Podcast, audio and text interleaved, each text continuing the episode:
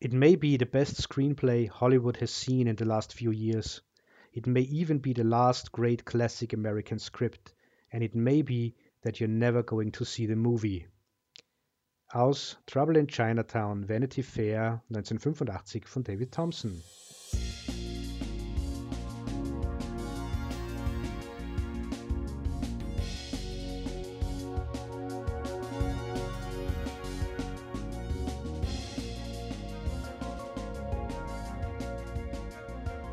Hallo und herzlich willkommen zum Lichtspielplatz, dem Filmpodcast, in dem die Spur zurückführt. Ich bin Christian Genzel, mit mir im cineastischen Salon sitzt Christoph. Hallo Christoph. Hallo, guten Abend. Man muss so eine Folge abends aufnehmen. Wenn man sich in solche Noir-Bereiche begibt, dann ja, ich glaube, dann muss die Stimmung schummrig sein und das Licht gedämpft. Wir gehen heute in die Vergangenheit. Wir gehen natürlich filmisch immer in die Vergangenheit. Ähm, aber wir machen das so, dass wir auf eine Folge zurückgehen, die wir neulich gemacht haben und damit auf einen Film, ähm, dessen Fortsetzung wir uns jetzt anschauen werden. Wir haben in Folge 56 über Chinatown geredet, den großen, legendären Krimi-Klassiker von Roman Polanski aus dem Jahr 1974. Nicht viele Menschen wissen, dass es eine Fortsetzung zu diesem Film gibt. Auf Deutsch lautet der Titel Die Spur führt zurück. Im Original treffender und vielleicht auch etwas genauer sozusagen, spezifischer The Two Jakes, 1990 erschienen. Da liegen also 16 Jahre dazwischen. Hochinteressante Geschichte, hochinteressantes Projekt. Da wollen wir mal in die Vergangenheit der Entstehung, in die Vergangenheit dieses Films und der Rezeption eintauchen. Und wie bei Chinatown werden wir das auch nicht alleine machen. Wir haben zwei Gäste mit an Bord. Und zwar die Editorin Anne Gourceau und den Szenenbildner Richard Sawyer. Vielleicht kurz, dass man unsere Gäste ein wenig einsortieren kann. Anne Gourceau, die Cutterin des Films, ähm, ist vor allen Dingen bekannt durch ihre Zusammenarbeit mit Francis Ford Coppola. Sie hat One from the Heart äh, für ihn geschnitten und The Outsiders äh, und dann auch Dracula. Sie hat außerdem mit Bruce Beresford zusammengearbeitet, Crimes from the Heart und ähm, Ninas Alibi, Her Alibi hat sie gemacht. Ähm, sie hat Wolfsmilch äh, gemacht, den Jack Nicholson-Film von ähm, Hector Babenko. Iron Weed hieß der. Ähm, der wird auch nochmal auftauchen. Äh, Lost Souls von Janusz Kaminski, diesen Horrorfilm mit Winona Ryder. Äh, hat der ist das? Genau, der ist ah. das, ja. Und sie hat auch als Regisseurin gearbeitet. Sie hat in den 90ern eine Reihe von Erotikfilmen, Erotik-Thrillern gemacht. Embrace of the Vampire mit Alyssa Milano, ähm, der bei uns unter dem schönen Titel Nosferatu, vampirische Leidenschaft erschienen ist. Äh, ein, ein sehr schöner Film und sehr erfolgreich, wie sie uns verraten hat. Dazu kommen dann zwei Fortsetzungen, nämlich Poison Ivy Part 2 und Another Nine and a Half Weeks, neuneinhalb Wochen in Paris, ja, mit dem äh, dann schon etwas ungewaschenen Mickey Rourke. Von dem habe ich immer nur Teile gesehen, weil zu dem Zeitpunkt habe ich in einem Multiplex gearbeitet, wo der lief. Und du siehst, der lief im Kino. Mhm. Und ähm, ich finde ja auch, er ist sehr schön inszeniert. Ähm, er hakt ein bisschen an Mickey Rourke. Aber darum soll es jetzt nicht gehen. Angor So hat auch ähm, eine sehr interessante Doku gedreht, ähm, vor ein paar Jahren, A Classy Broad, über Marsha Nazatir, die äh, Vizepräsidentin bei United Artists, die erste Frau in dieser Position. Und sie hat als Produzentin äh, und Autorin auch noch eine andere Doku mit betreut, Ultra Sweet in Search of Halston, äh, über den Modedesigner. Ist auch eine sehr lohnenswerte Geschichte. Also eine Frau mit vielen Interessen und ähm, einer sehr interessanten Vita. Richard Sawyer, unser anderer Gast, ähm, ist als Szenenbildner und Art Director quer durch die Filmgeschichte anzutreffen. Ähm, er hat mehrfach mit John Landis gearbeitet, unter anderem beim berüchtigten Twilight Zone-Film, auf den wir hier jetzt nicht näher eingehen wollen. Three Amigos, die drei Amigos ähm, und auch Innocent Blood, Bloody Mary, das war einer von den schiefgegangenen Filmen von Landis. Er hat aber auch an dieser ersten Hunter S. Thompson-Verfilmung mitgearbeitet, Where the Buffalo Roam, Blast, wo die Büffel röhren. Achtung, Anglistikstudenten, der Titel mag nicht ganz korrekt übersetzt sein. Er hat mit William Friedkin gearbeitet. Ähm, er hat für Chucky Teil 3 die Ausstattung gemacht, ähm, mit Albert Brooks gearbeitet. Er war auch der Visual Consultant bei Bachelor Party. Das ist ein Credit, ja. der mir sehr gut gefällt. Und mit Jack Nicholson hat er auch schon vorher gearbeitet, nämlich bei dem Film Grenzpatrouille, The Border von Tony Richardson. Wie immer ist es bei uns so, wir spielen hier kurze Clips aus den Interviews und gleichzeitig haben wir auf Talking Pictures die kompletten Interviews zum Nachhören, sind sehr lohnenswerte Gespräche, die sehr ins Detail gehen, auch über andere Filme und Projekte und die Philosophie der Arbeit dieser beiden Personen. Auf talkingpicturespodcast.com kann man sich das also anhören.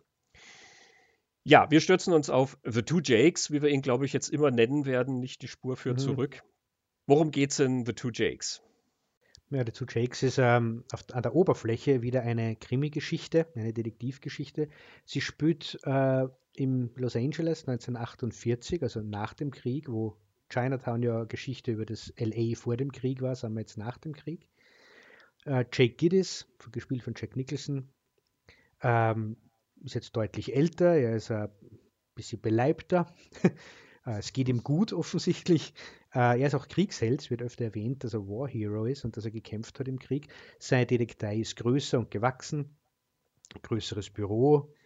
Ähm, aber er macht immer nur diese Scheidungs- und Trennungs- und Fremdgehgeschichten, Matrimonial Work nennt er das. Und er sagt gleich im Vorspann, dass es dafür eine gewisse Finesse braucht, um mhm. diese, diese Arbeit zu machen.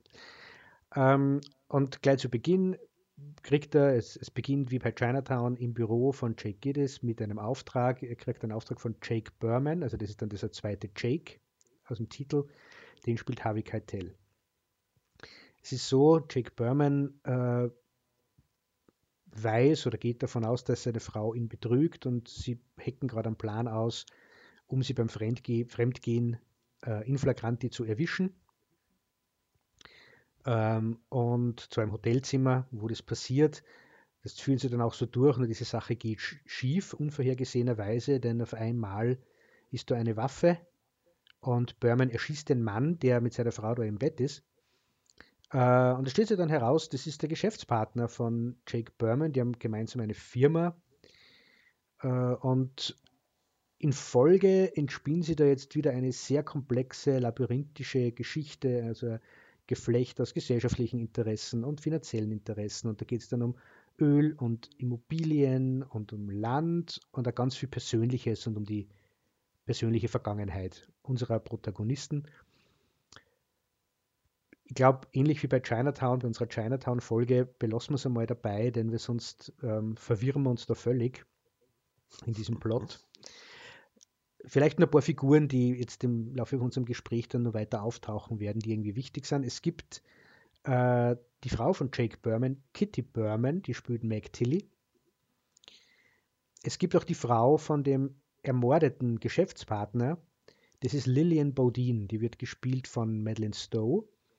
Und dann gibt es nur so einen Gangster, Nachtclubbesitzer, Gangster, der heißt Mickey Nice und wird von äh, Ruben Blades gespielt. Und dann noch Figuren, die man schon aus Chinatown kennt, die ja wieder auftauchen. Zum Beispiel Khan, der Butler von Evelyn Mulray. Evelyn Mulray war in Chinatown von Faye Dunaway gespielt. Und den Khan spielt James Hong wieder. Es tauchte der Lieutenant Escobar wieder auf, der Polizist und irgendwie so, ja, ein bisschen so ein Widersacher oder Konkurrenzler zu, zu Jake Giddis. Perry Lopez spielt den wieder auch. Escobar war im Krieg, ist aber verwundet zurückgekommen, also er hat eine Beinschiene ähm, Walsh taucht wieder auf, das ist der Mitarbeiter von Jake Giddis, von Joe Mantel spielt den. Und Faye Dunaway taucht auch wieder auf, zumindest in einem Voice-Over. Sie liest einen Brief an Jake Giddis vor. Ja, allein das ist ja schon eine, eine, eine tolle Besetzung, die da zusammengekommen ist. Ähm, es geht aber wirklich in die Nebenrollen dann noch mit rein, ähm, ohne da jetzt zu detailliert auf die ganzen Figuren eingehen zu wollen. Aber wir haben dann in kleinen Rollen auch ähm, Leute wie Tracy Walter, der spielt da einen Geologen, ähm, der äh, eine wichtige Rolle spielt. Tracy Walter, den kennt man unter anderem ähm, aus Repo Man. Ähm, das ist der von den Repo Man, der nicht mit den Autos fährt, weil ähm, the more you drive, the less intelligent you are. That's why I always take the bus.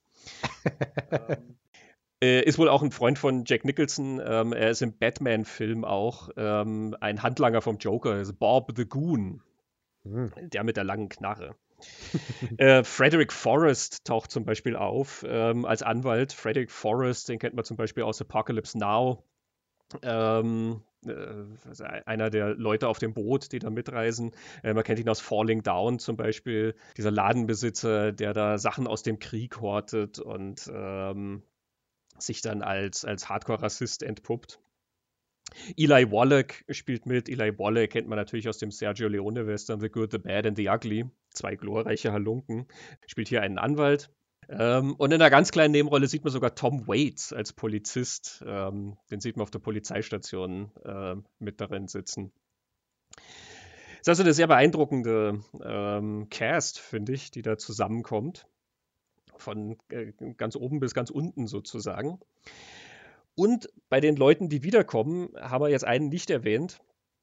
Und zwar ist das Alan Warnick. Alan Warnick war in Chinatown ähm, dieser Beamte äh, in dem Magistrat, wo Jack Nicholson die Grundbucheinträge sich anschaut. Ähm, er ist jetzt hier auch wieder als Beamter zu sehen. Er ist in den 16 Jahren, die dazwischen liegen, auch nicht freundlicher geworden ähm, es ist wirklich so eine Reminiszenz eben an diesen äh, unguten und wenig hilfsbereiten Beamten. Und wir haben ja damals mit Alan Warnick auch geredet über Chinatown und da haben wir natürlich auch mit ihm geredet darüber, dass er in der Fortsetzung drin ist. Und deswegen, auch wenn wir ihn jetzt am Anfang nicht genannt haben als Gast, hören wir uns trotzdem an, wie Alan Warnick in diese Fortsetzung reingekommen ist. I knew they were getting ready to do that. I was at a market in Los Angeles, and I ran into Robert Town, who was writing it at the time. He said, um, you know, we just chatted for a moment. He said, oh, I, I you know, I liked the way it worked out so well in uh, Chinatown. I've written a scene for you in the new movie. So uh, to Jake, so I said, oh, that's great. So I wondered, you know, what it might be, and didn't hear anything for some time, and then. Um, I mean, I was simply cast and had to go, um, well, you know, to the wardrobe and all that. And I had to get fitted for this thing they put in my mouth to keep my jaw wired shut, um, which to affect the way I spoke, of course. So um, that was a great help, actually, because it gave you um, something to work with. Ja, ist wieder eine sehr schöne äh, Szene, in der Alan Warnick auftaucht. Und wenn er schon erzählt, dann müssen natürlich jetzt unsere anderen Gäste auch erzählen, wie sie denn zu dem Projekt gekommen sind. Hier Ango So über ihren Background mit Jack Nicholson. Well, um, I, I edited a movie called Ironweed with Jack Nicholson and Meryl Streep. And uh, uh, I got to know Nicholson on that film because um, at one point in post production, uh, Hector Babenco, uh, the director, had to go back to Brazil. And he said, uh, you work with Jack. It's okay, I'm authorized, I'm giving you the authorization to work with Jack. And then when I come back and you guys have done stuff, I can go back. I have his word. They had a very good relationship. mm-hmm. So, um, so I did that. And that's how I got to know Jack Nicholson. And obviously, uh, I mean, to really know him, you know what I'm saying? Because of course I was the editor on the film. So, hey, hey, haha. But you don't, you know, you go, you go, rarely go to the set, although I was on location uh, for Ironweed. but you don't really have a, you know, relationship with the star until you go into a casino. So I guess he thought I was pretty good um, because he, um, I found out, I, and I saw this is it. It was fun, wonderful. I got to know Jack Nicholson. We did very well together, fabulous. And that was that for me as an actor. And I, I didn't think he was going to direct something and hire me for anything, right? So, um, mm-hmm. so eventually, um, I was, uh, I, you know, somebody told me. Actually, I don't know if you look at my credit, but I directed and produced a documentary that's my last directorial effort uh, on a woman called Marsha Nasseter, uh, who mm-hmm. was, uh, you know, a very important person at U in the 70s. and um, she was the one who told me, I hear that Jack wants you to, to, uh, to edit his movie. He's going to do the two Jack. I said, what? I didn't know, okay? And, uh, and Jacques was in, uh, in England doing the Joker movie, right? Batman, was a new mm-hmm. Batman. And uh, so I thought, well, that's really interesting. We'll see, because I had not heard from anybody. So I, I just thought through the grapevine, very Hollywood, you know? Of course, Marsha was a person who was connected to this kind of buzz, not me. So anyway, and sure enough, I get a phone call from his producer, uh, Harold Schneider, and he said, you know, Jack, Jack wants you to edit the movie, but I don't want you. I don't want you. And I'm going to uh, have him meet three editors I think would be the right person to cut this film. I said, okay, whatever, you know what I mean? Fine. you know, in Hollywood, this is not the first time such a thing happened to me, you know what I'm saying? Where people mm-hmm. are so rude. Mm-hmm. And so So I just let it go because, you know, uh, so I, I forgot to tell you, it took me to lunch to tell me that, Harold. Took me to a wonderful lunch. That's Very considerate. he took me to this really expensive Indian lunch and uh, to tell me that, you know what, I don't want you, okay? Uh, I, I, think there are better people for this movie, and Jack is going to meet with these three men, of course. So anyway, mm-hmm. I said, well, I, you know, I didn't care because at this moment, I, it was all kind of fun and game, you know, because, okay, that's interesting. Well, maybe, another. and so time goes by and, um, and Harold Schneider calls me and said, he doesn't want to meet with anybody. He wants you as the editor. oh, okay, that's interesting, right? So, I, you know, Jack didn't want to meet anybody. He had made up his mind. I was the editor. So that's how it happened. Uh, and he was mm-hmm. still in England when all this was going on. you know what I mean? Uh, I still had not mm-hmm. met with him or spoken to him directly. It was all through the grapevine. And, uh, and that's how I got the job. Genau, und Richard Sawyer, der Szenenbildner, war in einer sehr ungewöhnlichen Position, da der Film nämlich zwei Szenenbildner hat. Er teilt sich den Credit mit Jeremy Railton. Und dazu hören wir uns mal Richard Sawyer an, wie denn diese Zusammenarbeit zustande kam und wie die denn ablief. Okay, Two Jakes was an interesting project. I know experience in anything I've done because I've now uh, shared you with my career. and who I was at that time. And I was designing on my own. And um, and I'd worked with uh, Jack Nicholson before. Mm-hmm. And um, the producer didn't get along with Jack. Okay, I'll give you uh, a little bit of backstory on the two Jakes. The two Jakes was uh, on the full production, and if I, my mind is, if I remember correctly, it fell apart. The the writer, I don't remember all the names, but the writer, one of the best writers in, in the business, couldn't work. I'm trying to remember, but it wasn't working, and the whole thing fell apart. And the key actors came to Jack and said, Jack, you got to do this you got to direct this film, take the leadership and take over. Mm-hmm. And he said, okay. So the production manager insisted on having Jeremy. Jack was insistent having me. So we came together to do the film. Jeremy is a great guy, he's a great designer. Uh, he's done terrific things in his life, as I have. And uh, we try to say, you know, how do we do this together? It was uh, a push and pull on both worlds. Very st- strong from Jack and his line producer. And, and, uh, his, and the other guy brought in a line producer. So we have two worlds working simultaneously. And so there was times when I wasn't getting along, not getting along, but the other side was winning over Jack. Mm-hmm. You know, where Jeremy would come up with the sketches, and they were terrific. You know, and I would come up with my ideas, and they were terrific. So there was this uh, final come together of uh, being on the set and working with what we had.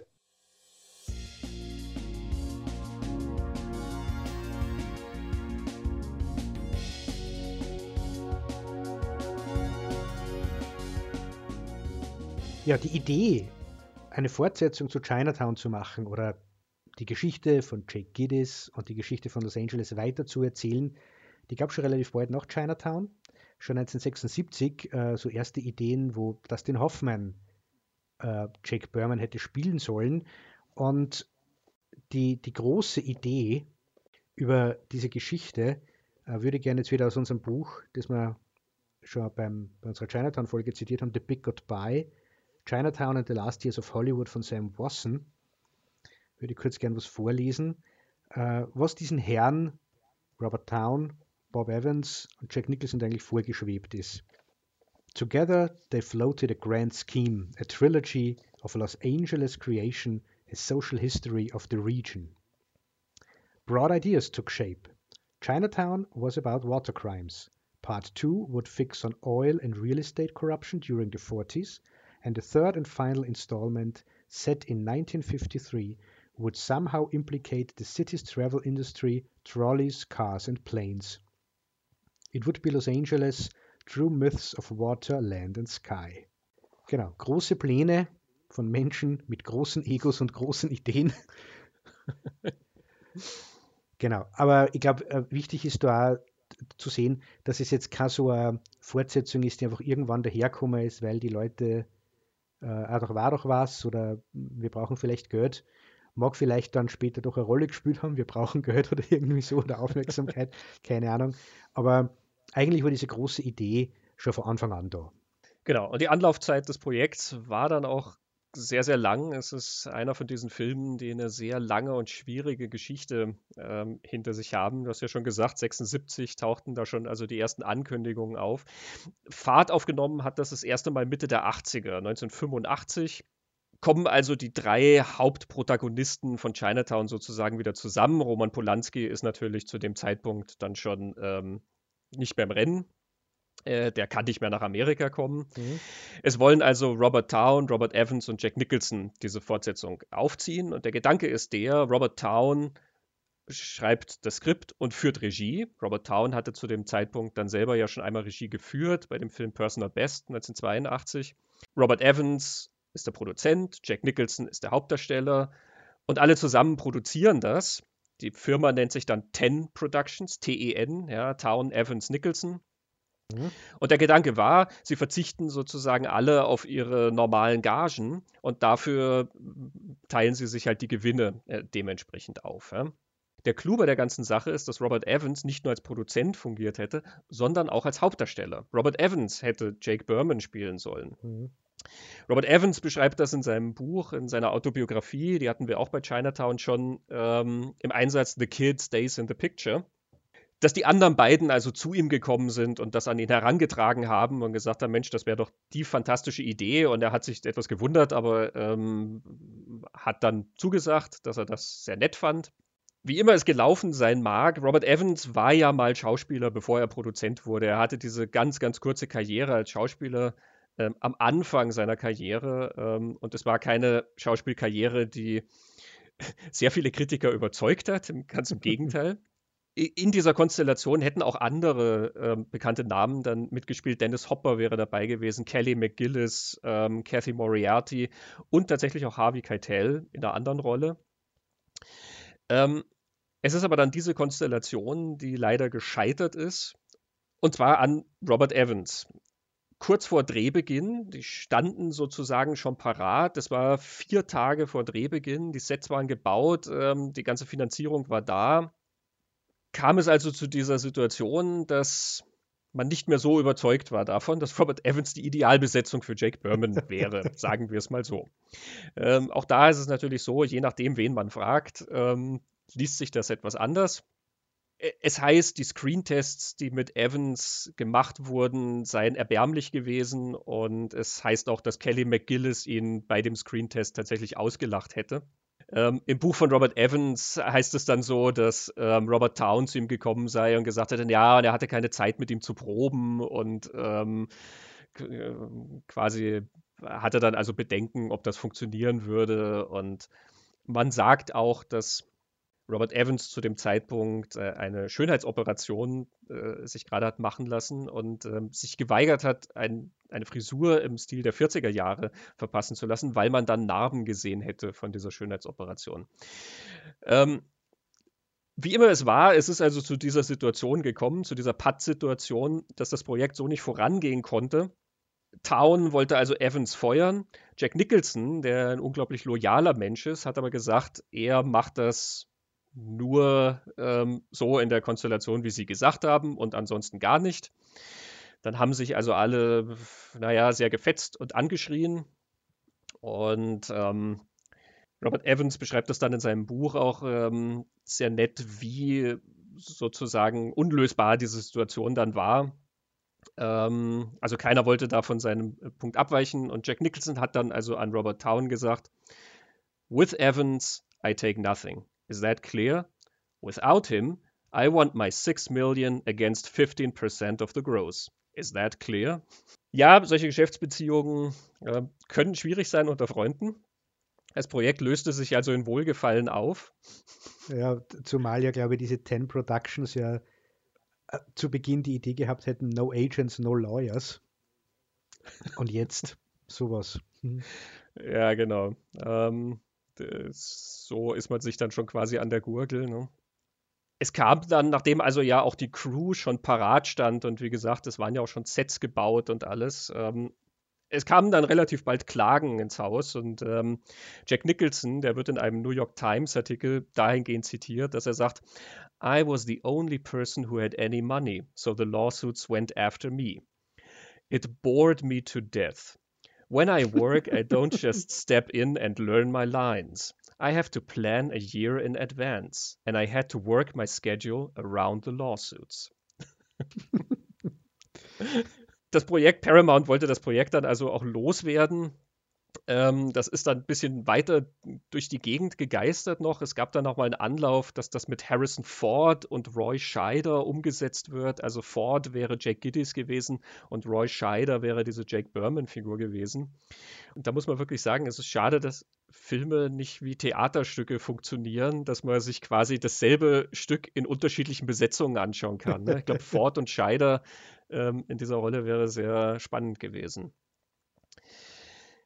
Es ist letzten Endes darauf hinausgelaufen, dass Jack Nicholson selber Regie geführt hat. Jack Nicholson hat das Projekt wieder angeleiert.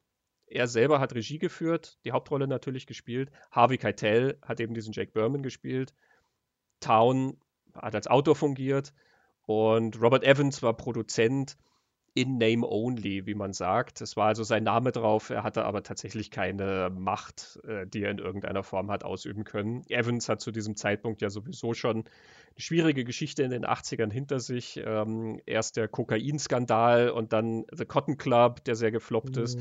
Und dann die ganze Presse über diese Cotton Club Murders, wie sie genannt wurden, obwohl sie nichts mit The Cotton Club zu tun hatten, aber einer der Finanziers oder gar nicht mal Finanziers, aber der da in, mal involviert war und in einem Gespräch war, der wurde dann tot aufgefunden und für die Presse waren das dann immer die Cotton Club Murders, ähm, als hätte Evans halt dann was damit zu tun.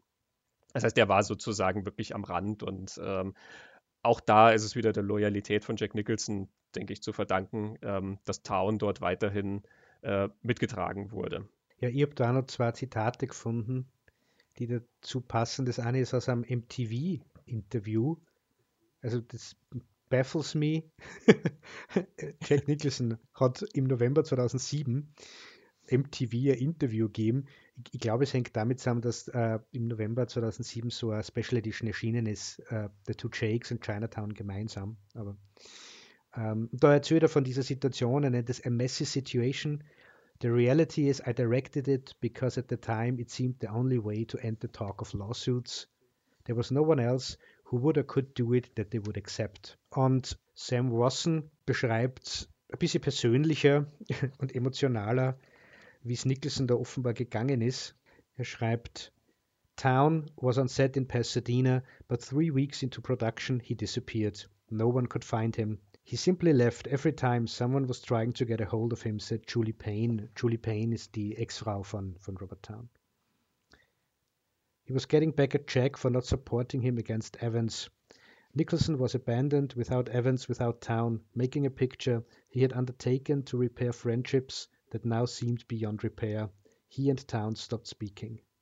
Genau, Evans ähm, erwähnt dann auch, äh, dass als Nicholson dann dieses Projekt übernimmt als Regisseur, äh, er drückt es so aus, mainly to get it off his conscience.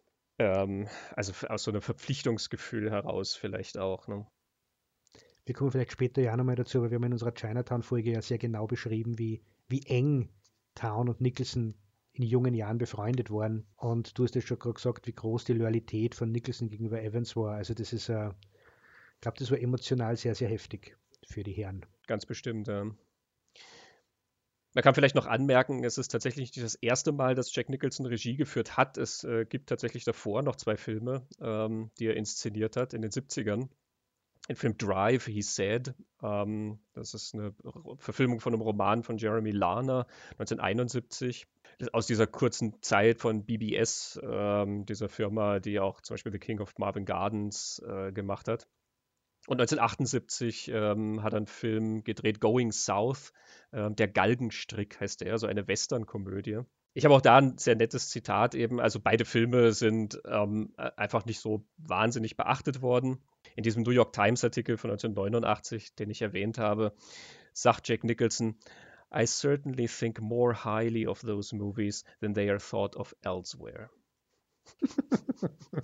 Das Schöne an Jack Nicholson ist ja, wenn er so einen Satz sagt, also wenn man das liest, kann man sich vorstellen, ganz genau, wie er da sitzt, was für ein Gesicht er dazu macht, wenn er das sagt und wie der Tonfall seiner Stimme geht, wenn er ähm, erklärt, er persönlich hält mehr von diesen beiden Filmen, als andere das tun.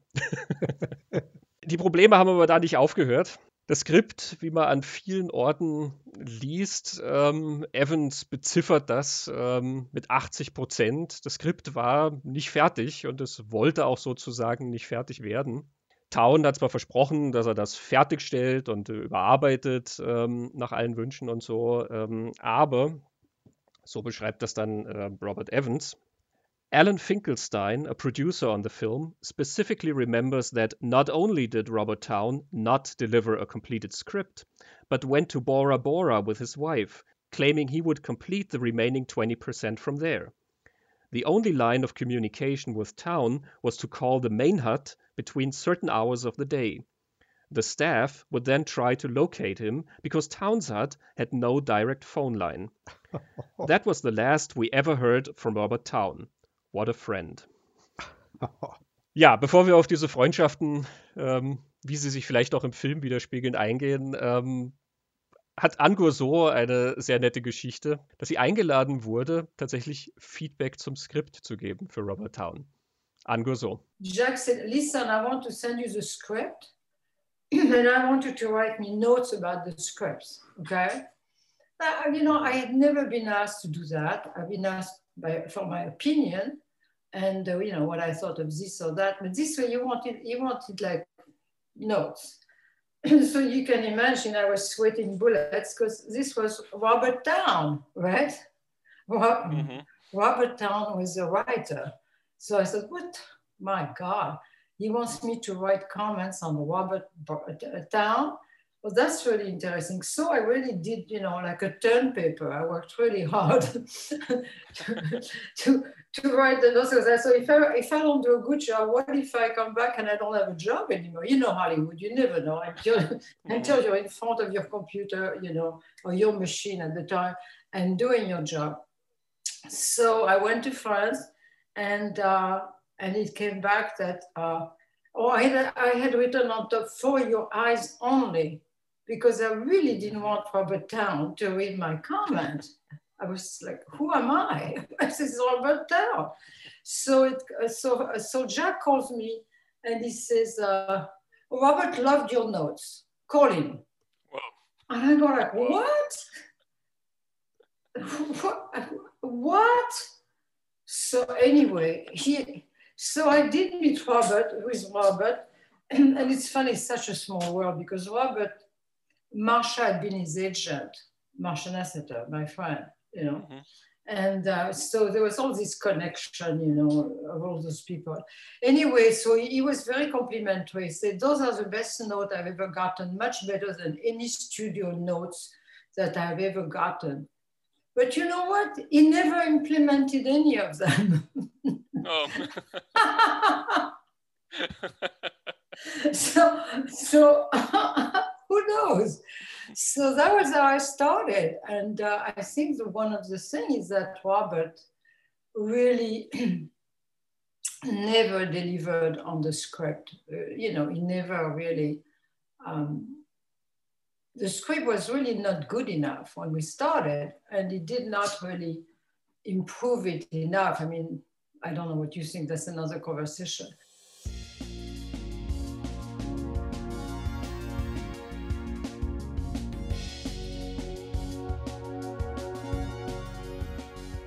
Ich muss ehrlich sagen, je öfter ich to Jakes schaue, desto stärker kriegt der Film äh, so ein, ein Frame oder es, ich kriege eine Brille, durch die ich diesen Film betrachte und ich sehe auch keine Fortsetzung von Chinatown mehr, ich sehe auch keinen Detektivfilm mehr, sondern ein unglaublich persönlicher Film, der durch diese ganzen Hintergrundgeschichten, die wir ja jetzt schon erzählt haben und auf die wir jetzt dann auch noch eingehen werden, sie total anreichert und total zu der Auseinandersetzung und der Erzählung von dem, was der Film da macht, äh, beitragt. Ich habe so das Gefühl, da, da werden eben Freundschaften, Beziehungen, die dieser Männer untereinander verhandelt, äh, das Verhältnis zu Älterwerden und Vergangenheit, das Verhältnis dieser Männer zu Familie, zu Partnerinnen, zu Kindern.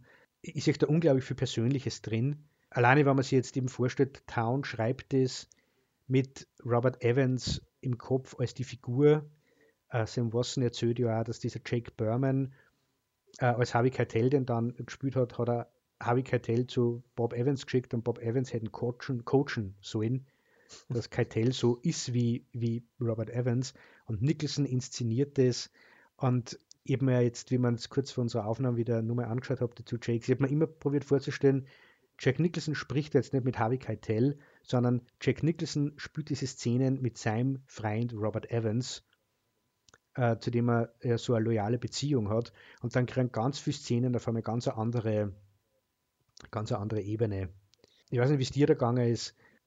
Da, dadurch rückt nämlich auch Two Jakes so weit weg, finde ich, von Chinatown, der einfach so ein Krimi über die Stadt ist, während die Two Jakes, glaube ich, so eine persönliche, total persönliche Sache ist. Ja, also er ist ja vom Tonfall her auch ähm, schon mal anders und ich finde, das merkt man von Anfang an, dass er sowas sehr viel Lockereres hat und ähm, er ist auch ein bisschen witziger als äh, Chinatown. Chinatown hat schon durchaus seinen Humor, aber natürlich einen viel düstereren Humor, ein Humor, der recht makaber ist, ja, mit der aufgeschlitzten Nase und, und diesem, dieser Bandage, mit der Nicholson dann durch den ganzen Film läuft.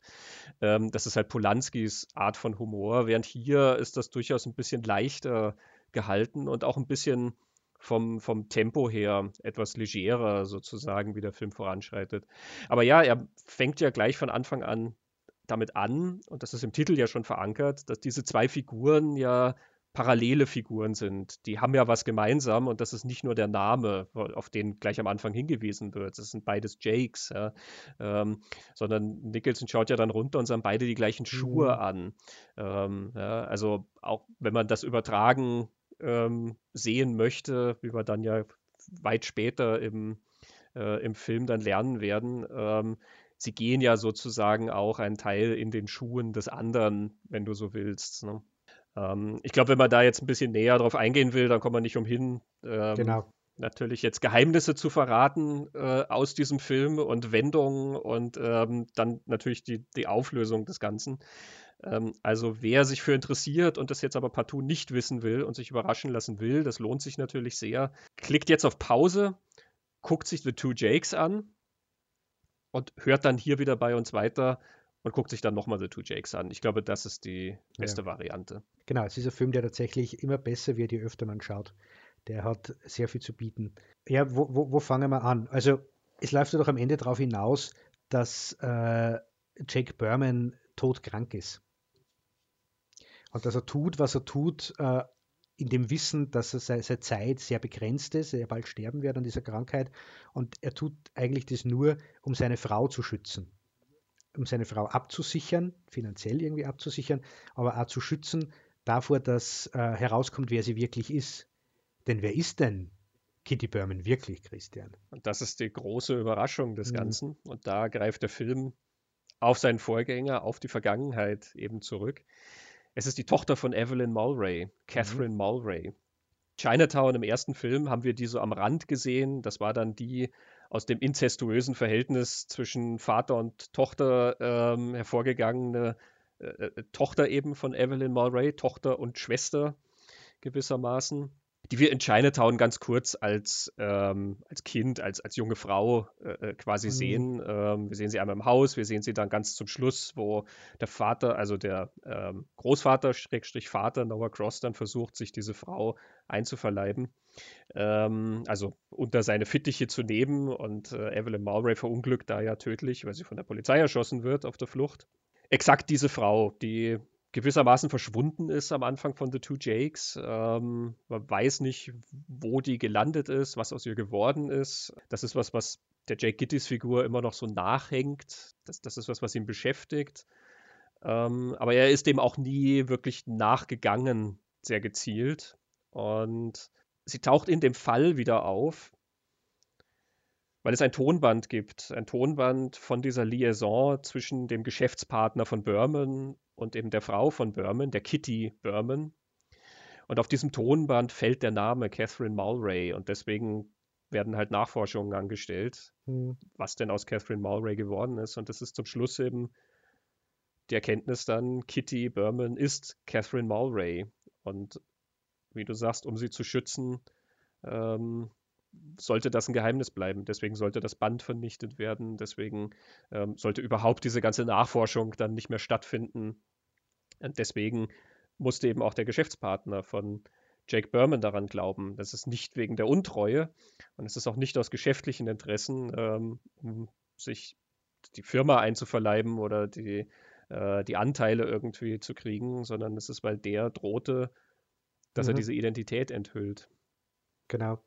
Und deshalb äh, hat Jake Berman auch Jake Giddis beauftragt ähm, mit dem Fall, weil er wusste, Jake Giddis wird alles tun, um eben Catherine Mulray, Kitty Berman zu schützen, was am Ende dann auch tut. Also Jake Berman wird für den Mord, den er begeht, nicht zur Verantwortung gezogen, weil Giddis am Tonband herumtrickst. Er schützt dieses, diese Frau oder dieses Kind irgendwie. Es ist für mich dann schon so uh, im übertragenen Sinn, diese Beziehung zu Evelyn Mulray hängt Jake Giddis nach und auch dieses, dieses Kind, das er geschworen hat zu, zu beschützen, so, so gut er kann, wo das schon so ein Vater-Tochter-Element kriegt, äh, finde ich. Und diese persönlichen Aspekte dazu, wenn man dann halt auch weiß, dass Robert Town eine Tochter hat, die Catherine heißt, die mhm. hat den mhm. gleichen Namen. Ähm, oder dass Jake Berman diese Erkrankung hat, diese, diese sch, äh, schwere, in dem Vanity Fair Artikel, den ich ganz äh, am Anfang erwähnt habe, kommt davor, dass Robert Town sehr viel krank war. Dort wird erwähnt, er hätte sehr viel Allergien gehabt und immer Angst davor, krank zu werden und sich irgendwas einzufangen.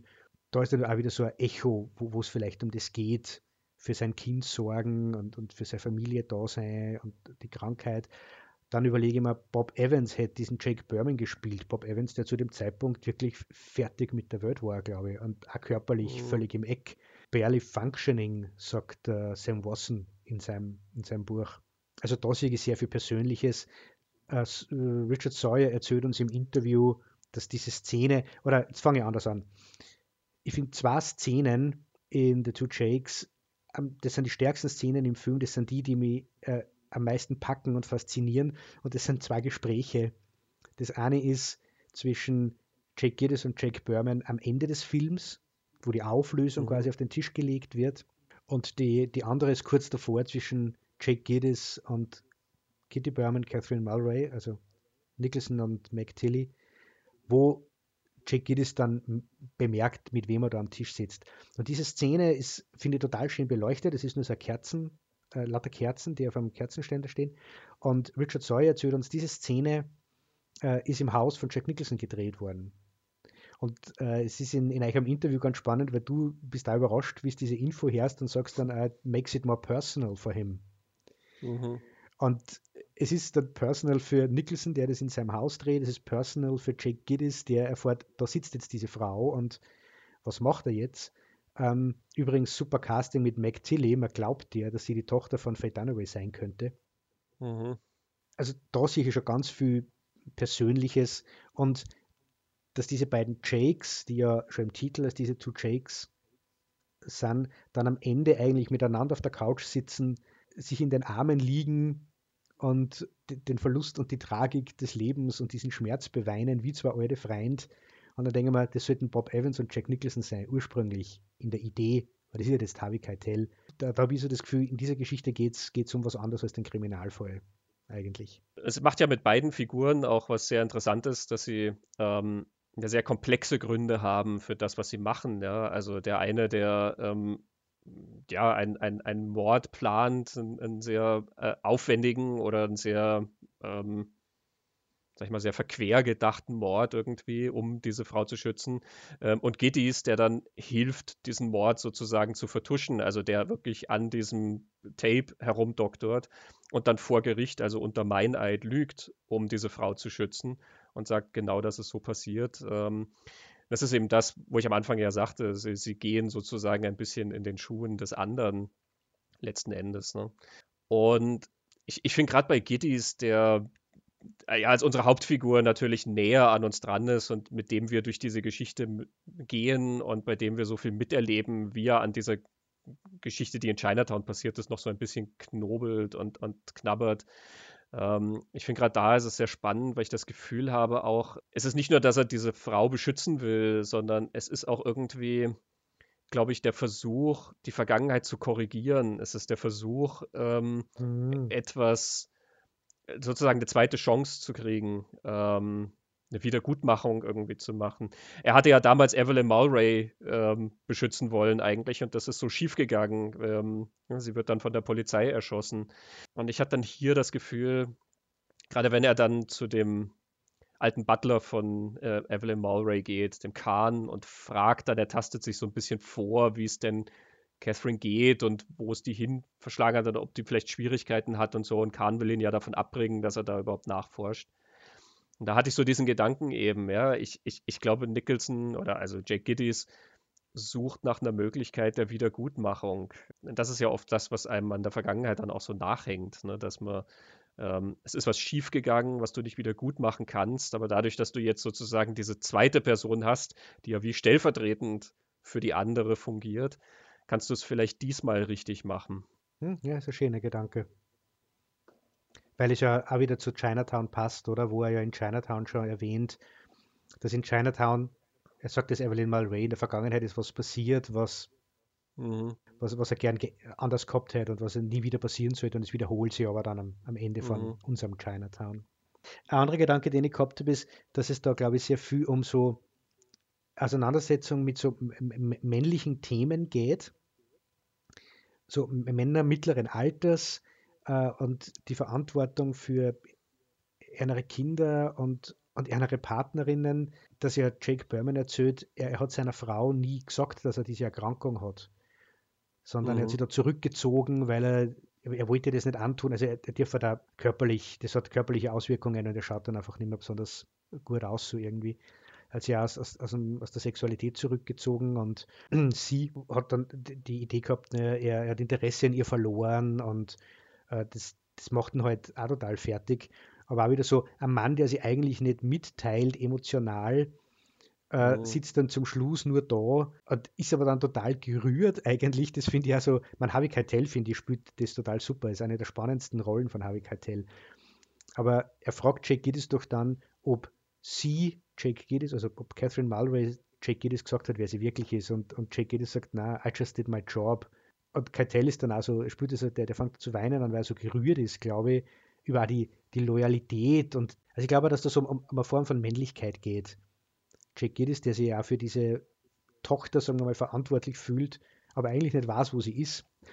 und mhm. dann anfängt, dass er das Gesetz verbiegt und, und seinen eigenen Kodex und so. Und dann ja auch noch, da kommen wir dann nachher noch genauer dazu, aber dass ja Jake Berman diese, diese Geschichte nicht überlebt, sondern dann feststellt, auf dem Land, das er da gekauft hat, um dort Häuser zu bauen, Familien, Einfamilienhäuser zu bauen, äh, gibt es ein Ölvorkommen und er opfert sie dann quasi in einer Explosion in, in, dem Wissen, dass seine Frau dann dieses Land zugesprochen bekommt und eigentlich auf, auf, auf Reichtum sitzt dadurch und sie ist dadurch abgesichert mhm. und dadurch muss, muss vielleicht nie außerkommen, um, um was wirklich geht oder was wirklich passiert ist. So.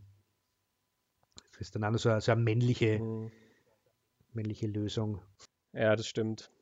Ich glaube, diese Konstellation spielt ja auch der Gangster ein bisschen rein, den wir äh, am Anfang erwähnt haben, der Mickey Nice, dieser Nachtclubbesitzer, ähm, von dem ja dann an einer Stelle erklärt wird eben, dass er schon seit jungen Jahren mit Jake Berman befreundet ist. Ähm, er ist also ein bisschen wie der Handlanger für Jake Berman. Der taucht halt dann immer auf und er ist halt schon irgendwie stadtbekannt und ähm, er versucht immer dieses Tonband ähm, irgendwie zu kriegen oder zu zerstören ähm, und setzt Jake Giddys dann entsprechend zu und man ist sich immer nicht ganz sicher, ähm, sozusagen, wie weit diese Drohungen gehen, äh, die er macht. Also du traust ihm schon zu, dass er ein sehr grober Typ sein kann, aber du weißt halt dann auch nicht sozusagen, wie gefährlich er ist oder, oder weißt ja dann auch nicht, wer der Auftraggeber ist äh, und so dahinter.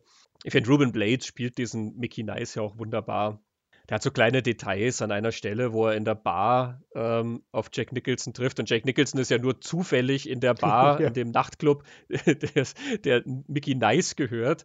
Und Mickey Nice fragt ihn dann halt ja, also äh, rät ihn an. Und Nicholson stellt sich halt doof oder beziehungsweise ist ja auch unwissend. Ne? Und dann dreht sich Mickey Nice einmal so ja. um die eigene Achse in, in der Reaktion zum Beispiel. Das ist so eine schöne Reaktion, weil es so was bisschen Theatralisches hat. Mhm.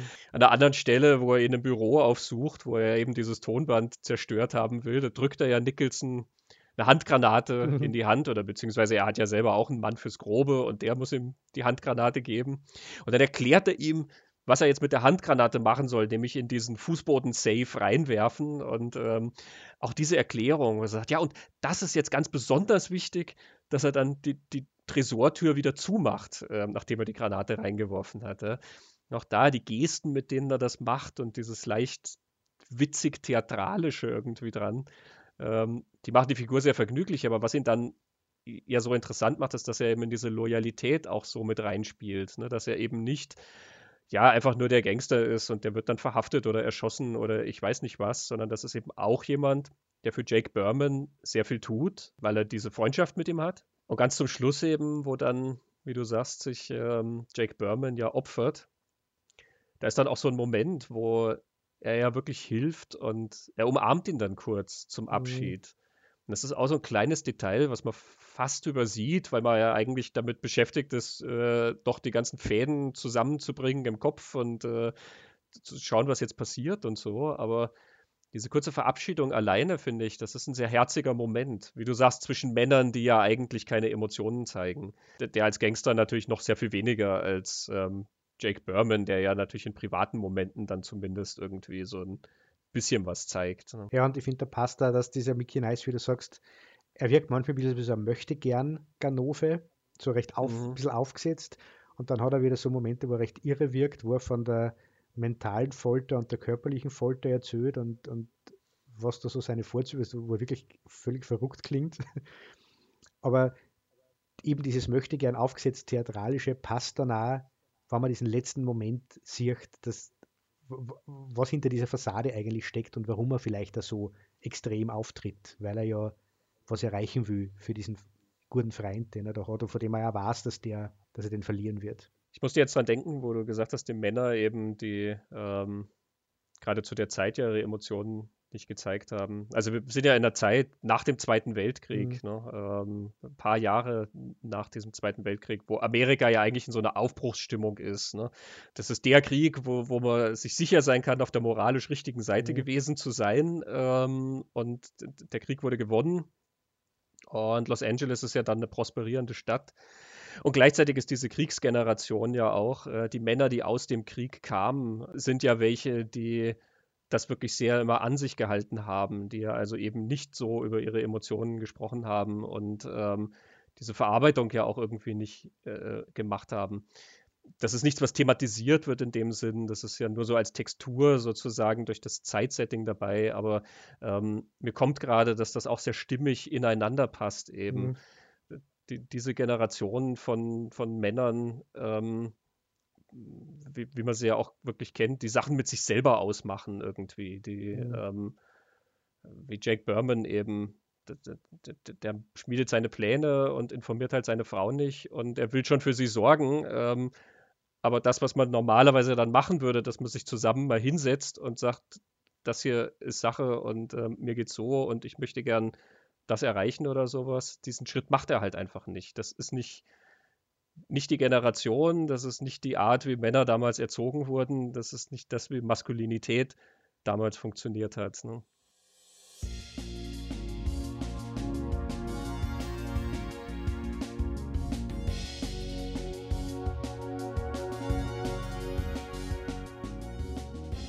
Ja, und die Maskulinität bringt mir jetzt ja zu einer weiteren Frau in dem Film,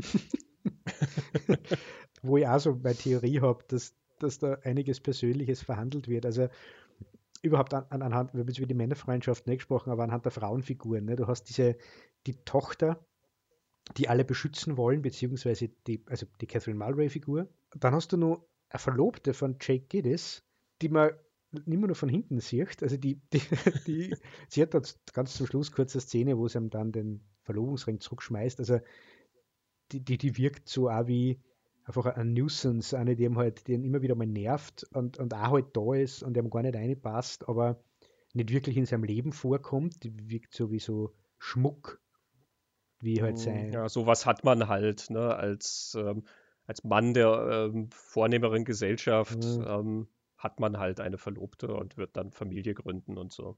Genau. Und dann gibt es nur die Femme Fatale in dieser Noir-Geschichte. äh, die wird von Madeleine Stowe gespielt und diese Figur oder die Performance ist mir ein völliges Rätsel. Ich habe drei Ideen, um was es bei dieser Frau geht. Da bin ich jetzt gespannt. Okay. Und je, je nachdem, wenn man den Film anschaut, verschiebt sich der Schwerpunkt zum. Also das, die eine Variante ist, es könnte sein, dass diese Frau oder Charakter sein soll, der psychisch belastet und äh, außer Tritt kommt, weil sie, ja, sie hat ja gerade ihren Ehemann verloren und durch einen brutalen Mord, denn sie agiert also völlig schräg. Das ist so die eine Variante. Das wäre so, der Charakter ist so gezeichnet. Sie ist rätselhaft, sie macht Sachen, die keinen Sinn ergeben. Die zweite Variante ist, sie ist eine Sammlung von allem Negativen, an, an Frauen, was Männer oder eben Robert Town von mir aus an Frauen nervt und stört und ärgert und zur Weißglut treibt, ist in dieser Frau versammelt äh, und wo er sie irgendwie abreagiert. Man darf ja nicht vergessen, äh, dass, dass Town ja zu dem Zeitpunkt in diesem Scheidungs-, Trennungskrieg und Obsorgekrieg mit seiner ersten Frau Julie Payne war, wo es, glaube ich, sehr abgegangen ist, was Sam Wasson da über die, die Gerichtsverhandlungen erschreibt zwischen den beiden. Also, dass das die Funktion hat und gar kein Charakter ist, sondern die Möglichkeit, einer Frau Bratzeiten nach der anderen mitzugeben. Und die dritte Variante ist, vielleicht ist es überhaupt kein Charakter, sondern einfach nur jemand, der dann im Drehbuch das tut, was man jetzt gerade braucht. Damit sich irgendwie was entwickelt. Also, keine Ahnung, vielleicht kannst du erklären, was mit der ist, aber äh, eben, äh, also gerade diese Szene, wo sie dann Sex mit Jack Nicholson hat, der Auftritt ist was zur Hölle ist da los? also was zur Hölle ist da los? Und da habe ich immer so das Gefühl, das ist so ein Moment, wo der Film auf Pause druckt und sagt, jetzt sind wir alle keine Rollen mehr, sondern das ist jetzt einfach Comedy, die man heutzutage auch so nicht mehr machen konnte. Comedy, das ist nicht mehr geht, ist das jetzt Nicholson, der einfach agiert. also keine Ahnung, was da los ist. Äh, also es ist sicherlich eine der bizarreren Sexszenen. Mhm. Ähm, mhm die du in Mainstream-Hollywood-Filmen finden wirst. Das ist ja keine explizite Sexszene, ja. aber eine Liebesszene. Ich finde die Szene ja toll, weil ich das liebe, wenn solche Szenen eben so gegen den Strich gebürstet sind, weil du normalerweise in, in Hollywood-Filmen ja dann immer die, die, Musik und der Weichzeichner und dann einen netten Kuss und äh, die, je nachdem, wo du dich in der Filmgeschichte befindest, siehst du dann halt noch weitere Einstellungen, dann auf den Laken und alles sehr malerisch und ich weiß nicht was. Und hier, das ist halt irgendwie so ein bisschen freaky, was die beiden machen. Ne? Ähm, ich weiß, ich war auch beim ersten Mal total irritiert, wie das dann losgeht. Und ich meine, also ich erkläre mir sie eben noch damit, dass sie emotional ja durchaus mhm. aufgewühlt ist, wie du sagst. Sie hat ja ihren Mann verloren und deswegen, sie wankt immer so ein bisschen zwischen sehr aufgebracht ähm, und, und total emotional und gleichzeitig halt ähm, versucht sie ja sozusagen sich abzusichern. Ja? Sie schaltet ihren Anwalt ein und ähm, versucht ja dann sozusagen strategisch zu agieren und sie ist ein bisschen so dazwischen hin und her gerissen. Aber wenn du mitkriegst, wie sie so quasi auf das Tape reagiert äh, und so, dann merkst du, ich glaube, es ist einfach der emotionale Teil, der sehr überhand nimmt. Dass Jack Giddys dann aber halt so, wie du ihn siehst, quasi das macht, das ist dann natürlich das, was dich wirklich überrascht, ja? dass sie sich dann so an ihn wirft, okay, aber wo er dann so äh, erstmal ein bisschen um Fassung geringt ist, aber ihr dann sagt, sie soll auf alle vier runtergehen. Mhm. I'm trying to be a gentleman here. Ja, nachdem er es vorher am Pullover bei der Tier wieder einerzogen hat, weil sie war ja schon auf dem Weg nach draußen, erklärt ihr, I'm trying to be a gentleman about this. Ähm, genau. Und dann soll sie auf alle vier da runtergehen, während er sich am Wasserspender jetzt erst einmal äh, etwas Wasser nimmt, um genau, um irgendwie wieder zu Luft zu kommen, was ja auch sehr witzig ist, weil eben Jack Nicholson zu dem Zeitpunkt dann ja schon ein bisschen ein größerer Mensch ist als noch damals bei Chinatown. Und die Haare sind dann auch so ein bisschen durcheinander bei ihm. Ähm, und sie wartet dann so auf allen Vieren am Boden und wirft ihm da aufreizende Blicke zu. Also ich fand das ja so als, als kinky Sex-Scene, fand ich das ja irgendwie schon richtig toll, einfach weil es so originell ist. Aber ich glaube, was da so ein bisschen mit reinspielt, ist halt auch sozusagen der Ausbruch, wie du gesagt hast, diese, diese äh, Verlobte, die er da hat, die ja überhaupt keine Rolle spielt. Also das hat ja was zu sagen, dass die fast nicht auftaucht im Film und dass wir sie ja auch fast nicht sehen, also bis ganz zum Schluss, wo sie dann mal ihre Nahaufnahme spendiert kriegt. Aber das erste Mal, wo sie anruft, wir, wir könnten die Frau ja nicht identifizieren und nichts. Es ist ja auch nicht so, dass dauernd von ihr geredet wird. Also du bist ja dann, wenn sie wieder auftaucht, total überrascht, weil du völlig vergessen hast, dass er eine Verlobte hat. Ich glaube, das ist kein Zufall und ähm, glaube ja nicht, ja. glaub halt, dass hier ähm, sozusagen, da passiert halt was Unkontrolliertes, was, was Aufregendes, irgendwas, was halt so außer der Norm und außer der sozusagen gesellschaftlichen äh, akzeptierten Strukturen oder was auch immer, wie du es nennen willst, passiert. Und ähm, das ist halt auf diesen kurzen Moment reduziert, sozusagen, aber ich glaube, dafür ist die Szene so ein bisschen da und ähm, so finde ich jedenfalls ihren Platz auch in der Geschichte. Mhm irgendwie sehr nett. Also ich sehe die Figur nicht ganz so negativ wie du. Mhm. Ähm, ich, ich, wie gesagt, sehe die halt so als Zwischending zwischen diese emotionalen Reaktionen und dem strategischen Denken, dass sie dann halt schon immer wieder versucht, okay, ähm, wie kann ich mich jetzt eigentlich um mich selber kümmern und schaltet dann eben ihren Anwalt ein und versucht das halt zu kontrollieren. Ähm, was sie da jetzt irgendwie erwartet. Ich finde es sehr spannend, dass du sagst, so negativ. Ich muss aber auch sagen, am Ende vom Film tut mir die die Figur total leid oder die Frau total leid, weil sie wird ja wirklich ausgenutzt und von hinten bis vorn beschissen. Also die, ihr Mann wird ermordet, sie, sie wird von, von Giddis irgendwie ausgenutzt und am Ende sitzt sie im Gerichtssaal und war so als Einzige, dass das das falsche Tape ist, weil sie jetzt kehrt bei Giddis. Mhm. Es glaubt ihr keiner, der Mörder ihres Mannes kommt davon und also die wird nach, nach Strich und Faden über den Tisch gezogen und, und ausgenutzt, ja.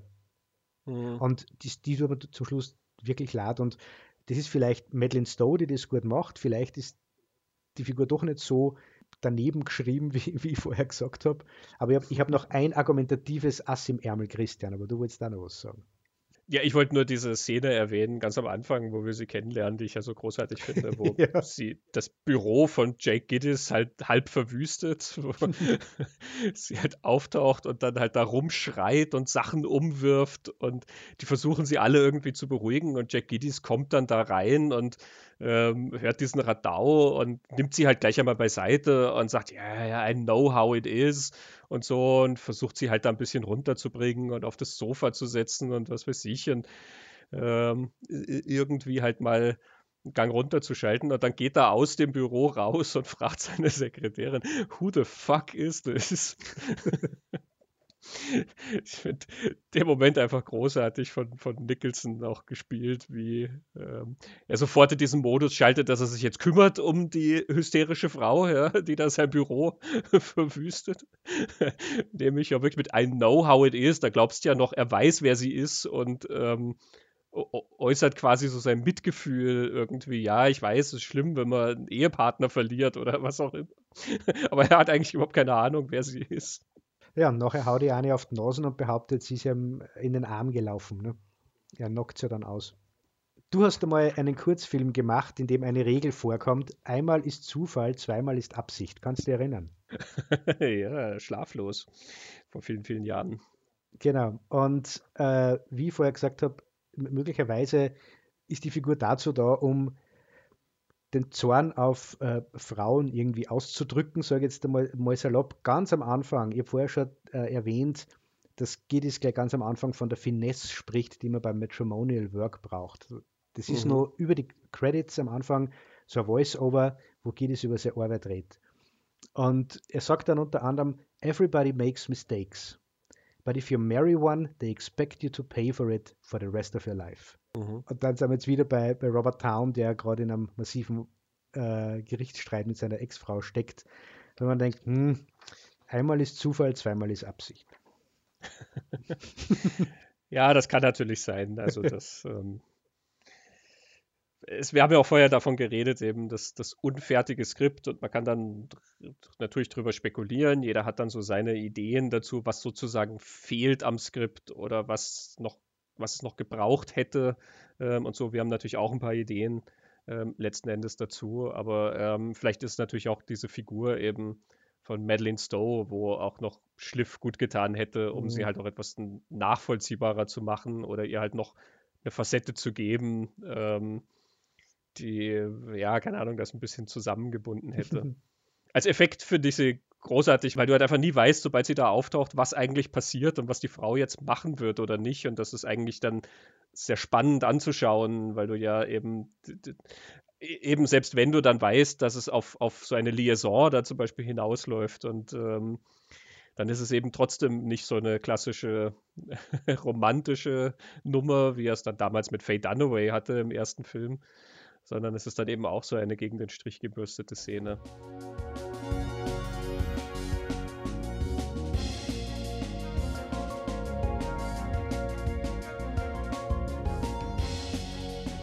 Ich habe nur ein, ein, kurzes Zitat, die jetzt, das jetzt wieder mehr zu diesem Freundschaftsthema passt, aber auch wieder unterstreicht diese persönliche Note, die der Two Jakes hat. Das ist wieder aus diesem Vanity Fair Artikel, wo steht, Town uh, is addicted to the hope of friendship and to glamorous, stylish men who smile with power.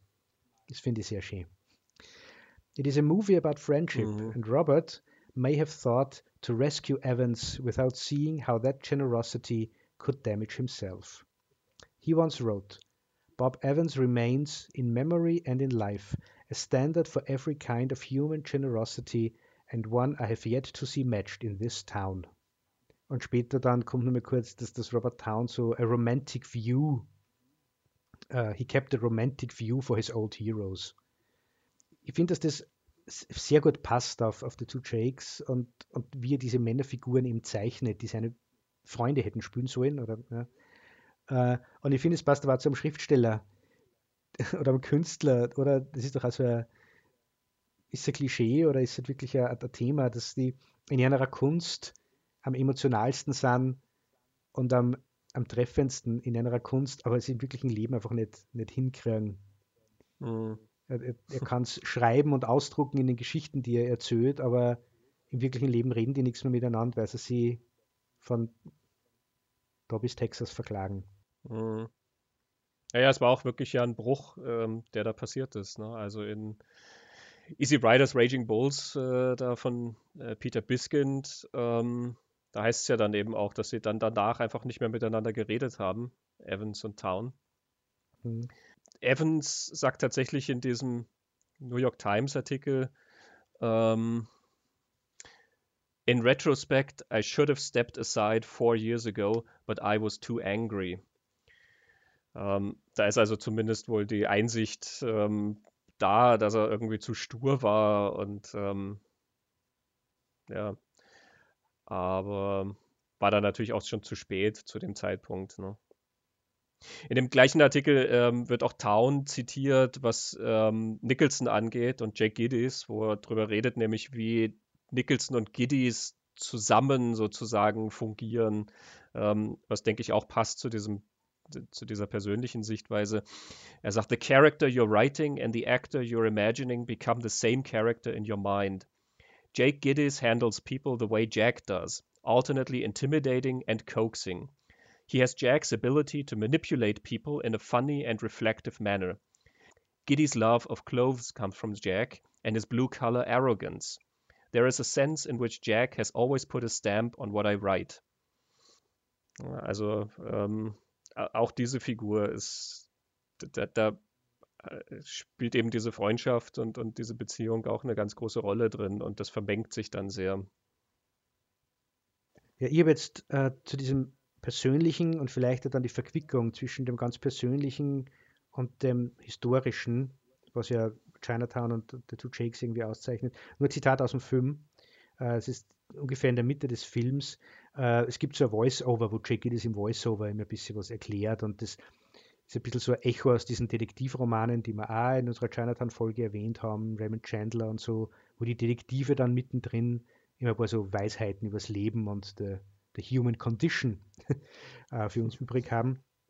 Und das äh, Zitat geht so: The city is different at night, the air smells better. It is harder to see that the oil rigs outnumber the palm trees, and it's almost like the good old days. At least the way I'd like to remember them. But stay in this business long enough, and every street leads to a place you'd like to forget. Every case brings back memories of what you should have done and what might have been. And every skirt reminds you of another woman. Or, if you've got it bad enough, the same woman. Und ich denke, da ist ja alles drin. Diese Verbindung zwischen dem Persönlichen, der Vergangenheit und der Stadt und dem Aussehen der mhm. Stadt, äh, das, diese, diese Geschichten auszeichnen und die glaube ich ja, ich glaube, Town sieht es so, äh, betrachtet, glaube ich, sich, sich, sich selbst oder das Leben vielleicht einfach so, Menschen einfach so eingebettet in die, in die Umwelt, in der sie sitzen.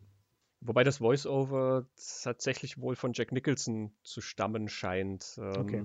Nachdem wie ähm, in einem Artikel von Roger Ebert über den Film das beschrieben wird, also wo er auch mit Nicholson geredet hat darüber, redet Nicholson halt über dieses Voice-Over, dass er das als Regisseur so machen konnte, quasi, dass er so wie ein Tourguide dann mhm. durch diese Welt da fungieren kann und ähm, das scheint also tatsächlich eher dann hinzugefügt zu haben, um ähm, das ein bisschen zu verbinden oder vielleicht auch gewisse Sachen klarer mhm. zu machen.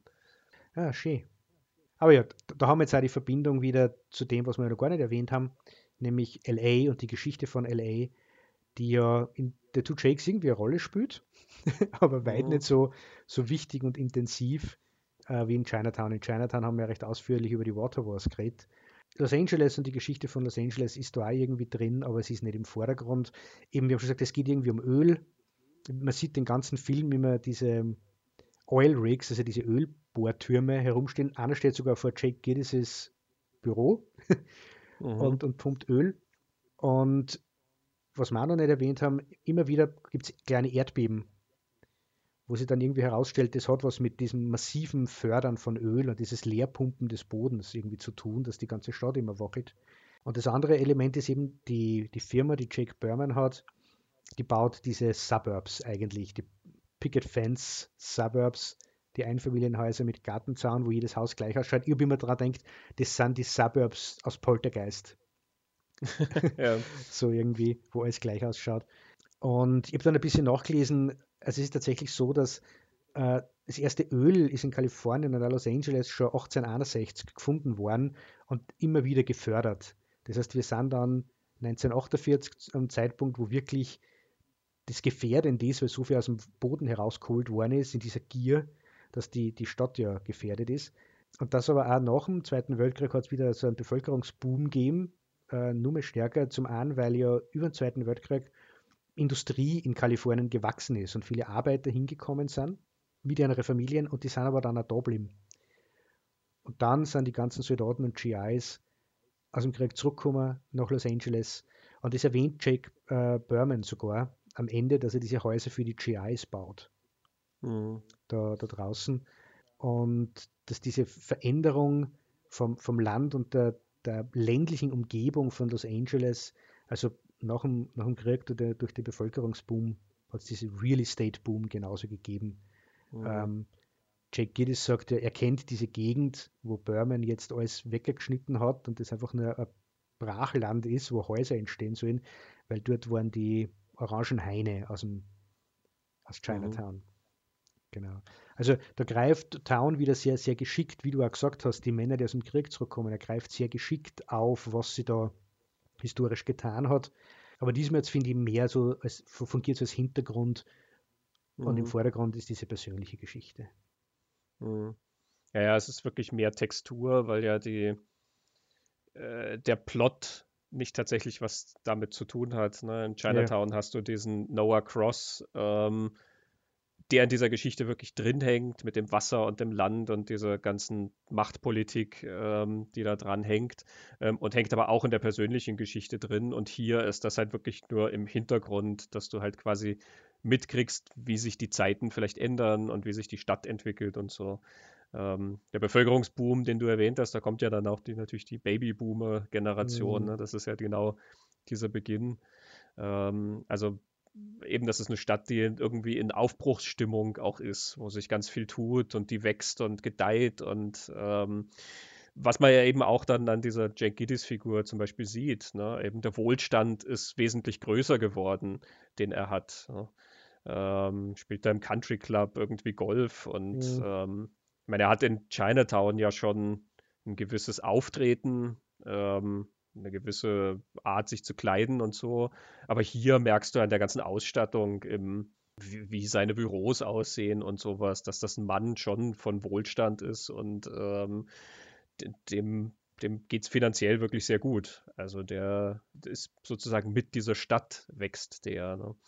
Ähm, während die andere Seite, der andere Jake, der Berman, ähm, das ist ja dann symbolisch, dass diese Häuser, die er da baut, dass das ja dann auseinanderfällt. Ne? Also es, es fällt für ihn privat natürlich auseinander, dieses Familienbild, was er vielleicht mal hatte. Er erwähnt ja noch dann zum Schluss, dass Kitty und ich hatten mal vor, Kinder zu kriegen, ähm, was natürlich nie stattfinden wird. Ne? Aber natürlich dann auch im Blick auf diese Stadt, dass das, was er da baut, ja irgendwie ähm, vielleicht doch nicht das ist, was es zu sein scheint. Ne? Im Fall von Jake Berman ist ja vieles irgendwie nur Schein. Mhm. Diese Häuser sind total anonym, die er da hinbaut. Alles ist ja irgendwie so ein bisschen falsch, genauso wie seine, seine ganze Geschichte ja gewissermaßen falsch ist, alles, was er da vorgibt. Ne? Ähm, und damit natürlich dann auch diese, eben diese Suburbs, die da gebaut werden. Und dann hast du eben diesen Ölmagnaten, der auftaucht, dieser Tycoon, den, den äh, Jack Giddis in einer Sequenz besucht und der dann so im, im, ja, keine Ahnung, wie der nette alte Cowboy irgendwie so ein bisschen mm. ihm erklärt dann, was ja, eben auch, was jetzt mit der Stadt passieren wird und ja, wie die Stadt wachsen wird und sowas und gibt sich sehr nett und freundlich und ähm, ja, ja. ja. das finde ich ja, finde ich recht, recht spannend, diese Perspektive, die sie ja durch, durch Berman und dieses Kaputtgehen von diesem Model Home, von diesem schönen Haus dann ihr, ihr sagt, ist ja, Robert Town, haben wir ja in Chinatown äh, der Folge besprochen, wollte eine Geschichte über LA vor dem Krieg schreiben, weil das ja so eine Zeit ist, die er als eine bessere Zeit und eine, und eine sorgenfreiere Zeit in Erinnerung hat irgendwie. Und er, er geht also als, zurück in die Vergangenheit mit so einer Nostalgie und schreibt Chinatown. Und jetzt gibt es die Two Jakes, das spielt nach dem Krieg. Jetzt ist er in seiner Geschichte in einer Zeit, die nimmer so verklärt ist. Und da sagt der Jake Giddis, ja, die Stadt ist in der Nacht am schönsten, weil da sieht man nicht, wie schier es eigentlich ausschaut. Und äh, Erdbeben, weil die, der, der, Boden leer gepumpt wird und diese schöne Zukunft äh, steht eigentlich auf wackeligem Grund und alles wird kaputt. Und wo dann die Perspektive von, von Town ja wieder die ist, eigentlich war es vor, der, vor dem Krieg am schönsten, was er da in Chinatown ja, naja, er, er kommt halt dann auf dieses Verbrechen, aber jetzt macht es auch in seine Geschichte irgendwie kaputt. Und da habe ich nur ein Zitat von, von Robert Town dazu, oder Geschichte über, über Robert Town und ein Zitat aus diesem Vanity Fair Artikel, in der Robert Town elendslang zitiert wird, wie er über das Wetter von Los Angeles, wenn sie die Jahreszeiten ändern und dieses Mhm. besondere Licht spricht über den Geruch von Eukalyptus, was auch spannend ist, weil ja Sam Watson dieses Kapitel über Town Eukalyptus nennt in seinem Buch. Der Geruch von Mhm. Eukalyptus und über das Laub von Los Angeles und dass er das so, so liebt an, an Los Angeles. Und er endet dann das, diese Erzählung oder das Zitat mit den Worten Time, Smog and Development took that away. Und weil du sagst, Berman, der, die, der in diesem schönen Einfamilienhaustraum davon redet, Kinder zu bekommen, er sagt doch ganz am Anfang, er darf diese Häuser bauen und verkaufen, aber es ist ihm nicht erlaubt, hier zu wohnen, Mhm. weil Juden hier nicht wohnen dürfen. Ah, Mhm. Da zirkt, da zirkt er schon am Anfang, finde ich, den, den Boden weg unter dieser tollen neuen Zukunft und wie schön diese die Zeiten jetzt nicht sind unter diesem Wachstum, was glaube ich Town ja als, als eher problematisch betrachtet hat, offensichtlich. Mhm. Ja, das sind alles so Sachen, wo man ein bisschen genauer hinschauen muss. Ne? Also eben gerade weil es so Textur ist und weil das immer nur so kurz mal hier ein Satz ist und da mal ein Bild und so, ähm, habe ich das Gefühl, dass man hier wirklich ein bisschen genauer schauen muss oder dass das auch Sachen sind, die sich eben beim mehrfachen Anschauen, finde ich, mehr entfalten, wenn man sozusagen nicht mehr damit beschäftigt ist, diesem labyrinthischen Plot zu Mhm. folgen, der ja auch wieder so verknotet ist, ähm, wie er das im Vorgängerfilm letzten Endes war. Wenn du das alles sortiert hast und dann so ein bisschen an den Rändern schauen kannst und so ein bisschen an, an diesen Themen herumschauen kannst, dann finde ich, sieht man relativ viel eigentlich davon, was Town da sagt über die Zeit und wie er sich dann halt auch eben dem Vorgängerfilm gegenüber aufstellt. Ist ja das Interessante, dass der Film halt ja so, so mit der Vergangenheit beschäftigt ist, ne? Also Mhm. auf, auf mehreren Ebenen. Ähm, die Figuren sind alle mit ihrer Vergangenheit irgendwie beschäftigt. Ne? Jack Giddies ist sehr mit dieser Vergangenheit beschäftigt, die in Chinatown passiert ist und ähm, diese Evelyn und Catherine Mulray-Geschichte, die er da mit sich rumträgt. Ähm, und sie reden eben über den Krieg, über den vergangenen Krieg und ähm, was so passiert ist und alles. Aber es ist gleichzeitig ja auch ein Film, der ähm, mit seiner eigenen Vergangenheit sozusagen Mhm. umgehen muss. Ja, er, er verweist auf einen Film, der mittlerweile 16 Jahre zurückliegt. Und dieser Film selber verweist ja dann schon wieder äh, auf eine Zeit. Der verweist auf eine Vergangenheit, in der bestimmte Arten von Krimis erzählt wurden. Ähm, die Raymond Chandler-Geschichten, die äh, Film Noirs und so weiter.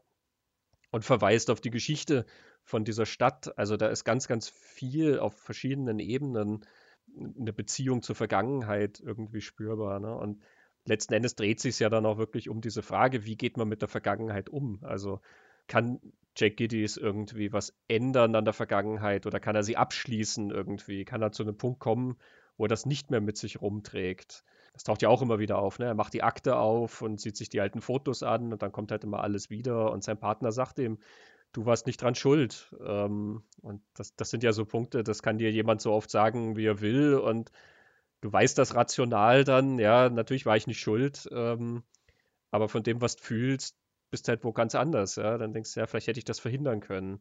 Vielleicht bin ich eben doch schuld. Und ganz am Ende fragt ja eben dann auch Catherine Mulray, ob das, also ob das je aufhören wird, Mhm. diese Auseinandersetzung mit der Vergangenheit. Und das ist ja dann auch der, der, das Ende sozusagen, was sie ihm, was, sie von ihm dann kriegt, dass er sagt, nein, es hört nie auf. Ja, das ist die. Erkenntnis. Ja, was eigentlich eine sehr bittere Erkenntnis irgendwie ist, ne? Weil am Ende von den meisten Geschichten du diese Auflösung hast, dass jetzt alles schön ähm, sich erledigt hat und sozusagen die losen Enden sind alle wieder zusammengeknüpft und was immer das Problem war, es ist überwunden, man ist an einem Punkt angekommen, wo die Sachen sortiert sind und Sinn ergeben und ich weiß nicht was. Und hier kommen wir halt zu dem Punkt, dass man sagt, nein, die Vergangenheit wird immer unsere Gegenwart bestimmen. Und dieses Ende ist dürfte ja von Nicholson sein, oder? Town hat ja ein anderes Ende vorgehabt. Äh, ein netteres. Ja, es ist schwierig, da genau den, den Finger drauf zu legen. Ne? Also in dem Artikel von Roger Ebert, den ich erwähnt habe, der ist eben von 1990 ähm, im August. Ähm, ich habe den in der Sammlung hier vom Roger Eberts Movie Home Companion 1992. Ähm, da sind eben auch einige Artikel von Ebert hinten drin. Und da erklärt dann Nicholson in diesem Interview, The main change was I shot the original ending and it simply didn't work. It read brilliantly, but it didn't play in the picture, and pictures have a life of their own. I like to shoot the opening the first day and the ending the second day, because if it works, you know what you're shooting for, and if it doesn't, you've got plenty of time to adjust. In this picture, you've got a suicide, which seems to be the end, and then you've still got more to do. So getting that to work was the main part of the rewrite. Also, das verstehe ich so, dass eben die, mhm. das eigentlich mit Berman geendet hätte, eben mhm. mit das, das, was wir halt, was wir ein Opfer nennen, ähm, dass es da aufgehört hätte und dass dann eben in diesem Rewrite, in diesem neuen Ansatz, diese Szene im Büro mit Catherine Mulray dann noch hinterher mhm. gegeben hat. Mhm. Ne? Ähm, Angor So im Interview erinnert sich ja an keine ähm, nachgedrehten, neu gedrehten mhm. Szenen irgendwie. Also ähm, hat sie, wenn, dann nichts davon mitgekriegt, dass da gehadert wurde mit dem Ende. Richard Sawyer erwähnt aber auch, ne, dass äh, Nicholson immer mit dem Ende gehadert hat und dann irgendwann an dem Punkt war, wo er dann wusste, wie er es beenden kann und dann ähm, ne, wie ausgewechselt war. Er führt dann aber nicht aus, was das war. Vielleicht hat er da auch keinen Einblick gehabt eben, sondern nur mitgekriegt, dass das ein, ein Problem irgendwie war. Ne?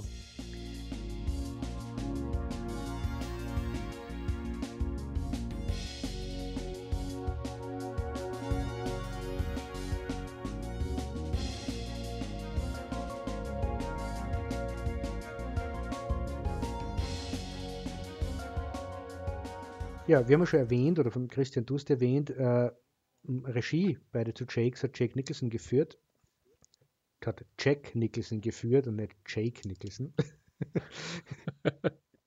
das vorher schon erwähnt, dass das sein, sein dritter Film äh, erst als Regisseur war. Und wir haben unsere Interviewgäste ja auch gefragt, wie das so war. Jack Nicholson als Regisseur, weil wir kennt Nicholson ja als Schauspieler hauptsächlich. Und der erste, der uns was erzählt, ist Alan Warnick. It's always fun to work with Jack. I mean, one of the things I love about the way he worked as a director, which I'd never encountered before, but other people apparently do this sometimes.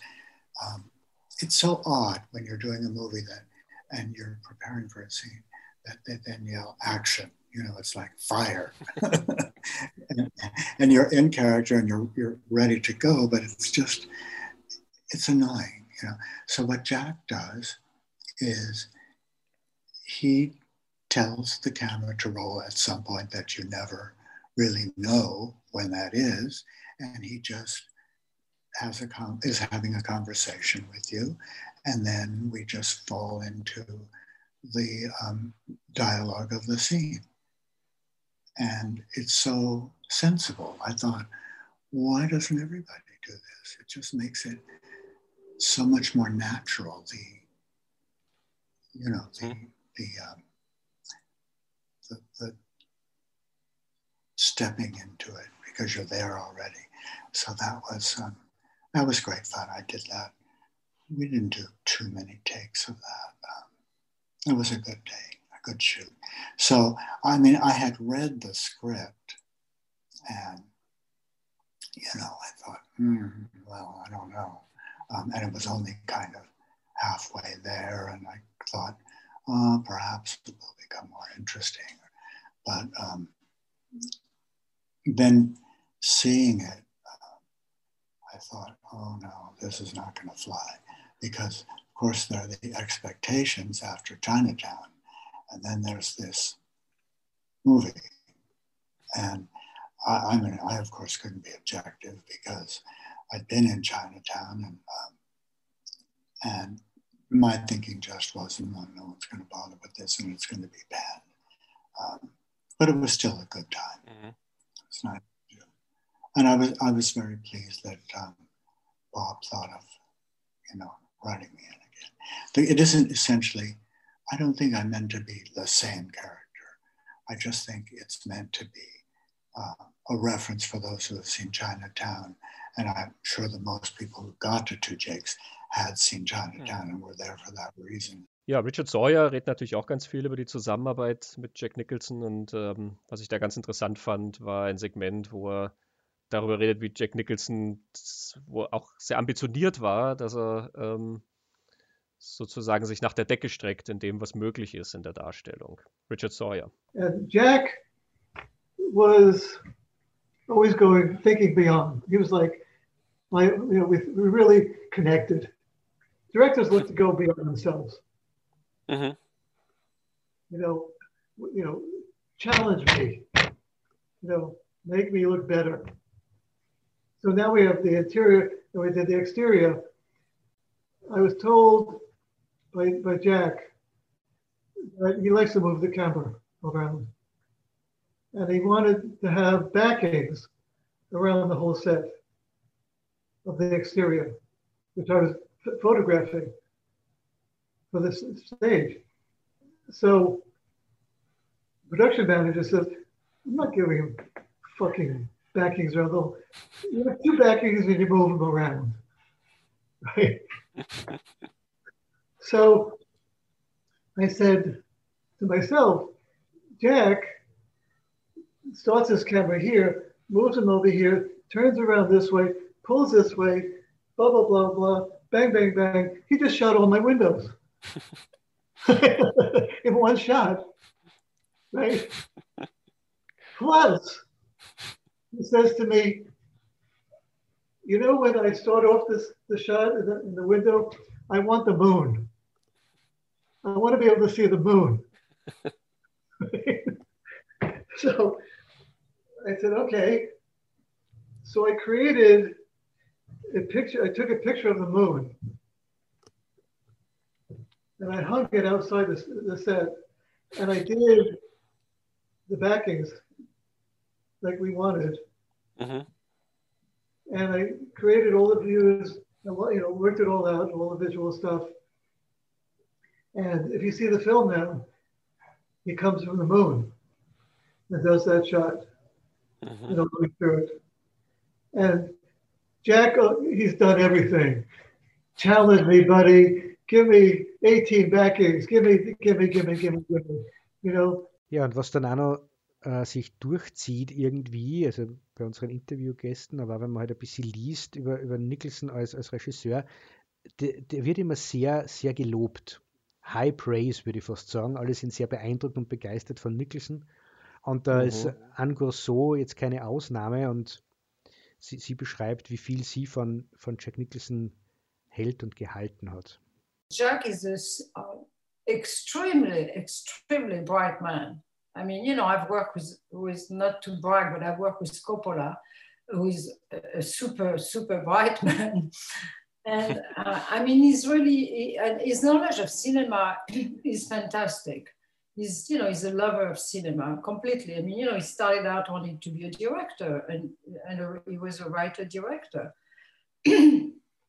so uh, so so working and and and one thing that Francis Coppola said then the, to paraphrase they will never give it to him because he's too famous an actor in other words they will never recognize he thought he was Coppola thought he was a very good director and he's a very good director. I mean but the thing about him is that um, he he's very instinctive and maybe sometimes that's not totally great for a director. That is in a way i was kind of more like the organized person in our team in terms of you know um, so i mean i think that when you work with uh, with uh, roman uh, polanski it was like you know roman was the organizer and he was like the you know instinctive quite talented person so so um, and he was not able to really get Robert Town to do the work on the script that was necessary.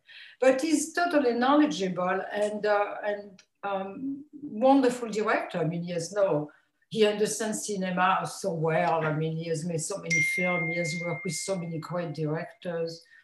Uh, you know, he has he has studied since he was a young man to be a writer director. So this is a completely familiar territory for him. It's not like he's an actor and then suddenly he becomes a director. No. And plus, he has always worked very closely with his directors. He has worked with the best. Um, he has learned so much. So yeah, I mean, and a wonderful, wonderful collaborator. You know, a very, I mean, very kind man. Um, with my crew, which means a lot to me. You know, a director that's really polite and fun and engages with your team. Uh, I like that very much. and I'm very class conscious. Uh, and in Hollywood, it's important because you know the director is always over here, right? It's very class conscious in Hollywood. I'm sure you know that. So for a director not to be like that, and be Nicholson, you know, Mhm. he doesn't have to prove anything. You know, he can walk in and joke because it's a, it's a total pleasure to work with. I mean, very, very fun. You know, I mean, to listen to this man speak is a treat. You know, he has a way with the American language, which is completely his own. I mean, you know, and it's a matter of fact, the uh, Harold Schneider, the producer, with whom I always had a very tense relationship, obviously, but he never mistreated me because I was, you know, chosen by Jack. But he would have used my team. Uh, but anyway, he, he used to say, I, I know why he likes you, because neither of you can speak English. Es ist ja leider hier auch die letzte Regiearbeit von Jack Nicholson gleichzeitig. Ne? Die dritte ist die letzte. Er hat nach Two Jakes dann nicht wieder Regie geführt. Und nachdem er ja schon seit Jahren in Ruhestand ist, bezweifle ich, dass er jetzt dann auch nochmal kommen wird und einen vierten Film inszenieren wird. In dem Artikel von, von Roger Ebert, den ich erwähnt habe, äh, da redet er eben auch darüber. Und er sagt dann, I had intended to direct a little more frequently than this, and maybe I will be now. I don't know. Redet dann halt ein bisschen über seine Filme und fügt dann an, I'm not interested in directing just any old movie just to have a job title. I would be perfectly content to rest my case on the three movies I've directed. I'm very proud of them. I would have done more directing, it's just that The Two Jakes has been hung up for seven years. Ja, in dem MTV-Interview von 2007 wird darauf angesprochen, wir kommen ja dann nur zum geplanten dritten Teil, wird darauf angesprochen, ob er Interesse daran hat, diesen Teil zu machen als Regisseur und, und er sagt, I certainly would consider it. Äh, und erwähnt aber dann auch, dass diese anderen beiden Kollegen dazu brauchen würde oder zumindest Bob Town. ähm, aber da 2007 hat er auch noch gesagt, war irgendwie, glaube ich, noch Interesse da. Mhm. Ja. Ja, ich fand es natürlich immer ein bisschen schade, dass er dann nicht äh, weitere Filme inszeniert hat. Ich glaube, das wäre schon sehr interessant gewesen, weil man The Two Jakes ja durchaus sieht, dass er ein, ein sehr genaues Auge hat. Und wenn man eben sich das so anhört, wie er arbeitet, dann merkst du eben auch, dass er ja kein, ja, nicht einfach nur die Regie kriegt, weil er ein Star ist und dann darf der halt auch mal, ähm, sondern dass der schon sehr genau weiß, was er macht. Und er hat ja auch eben diesen Background. Er hatte früher schon am Anfang seiner Karriere ähm, inszeniert und hat ja auch als Autor gearbeitet. Also bevor ähm, als zum Schauspielstar wurde, hat er ja eigentlich tatsächlich mehr den Background hinter den Kulissen gehabt und wollte das ja mehr verfolgen.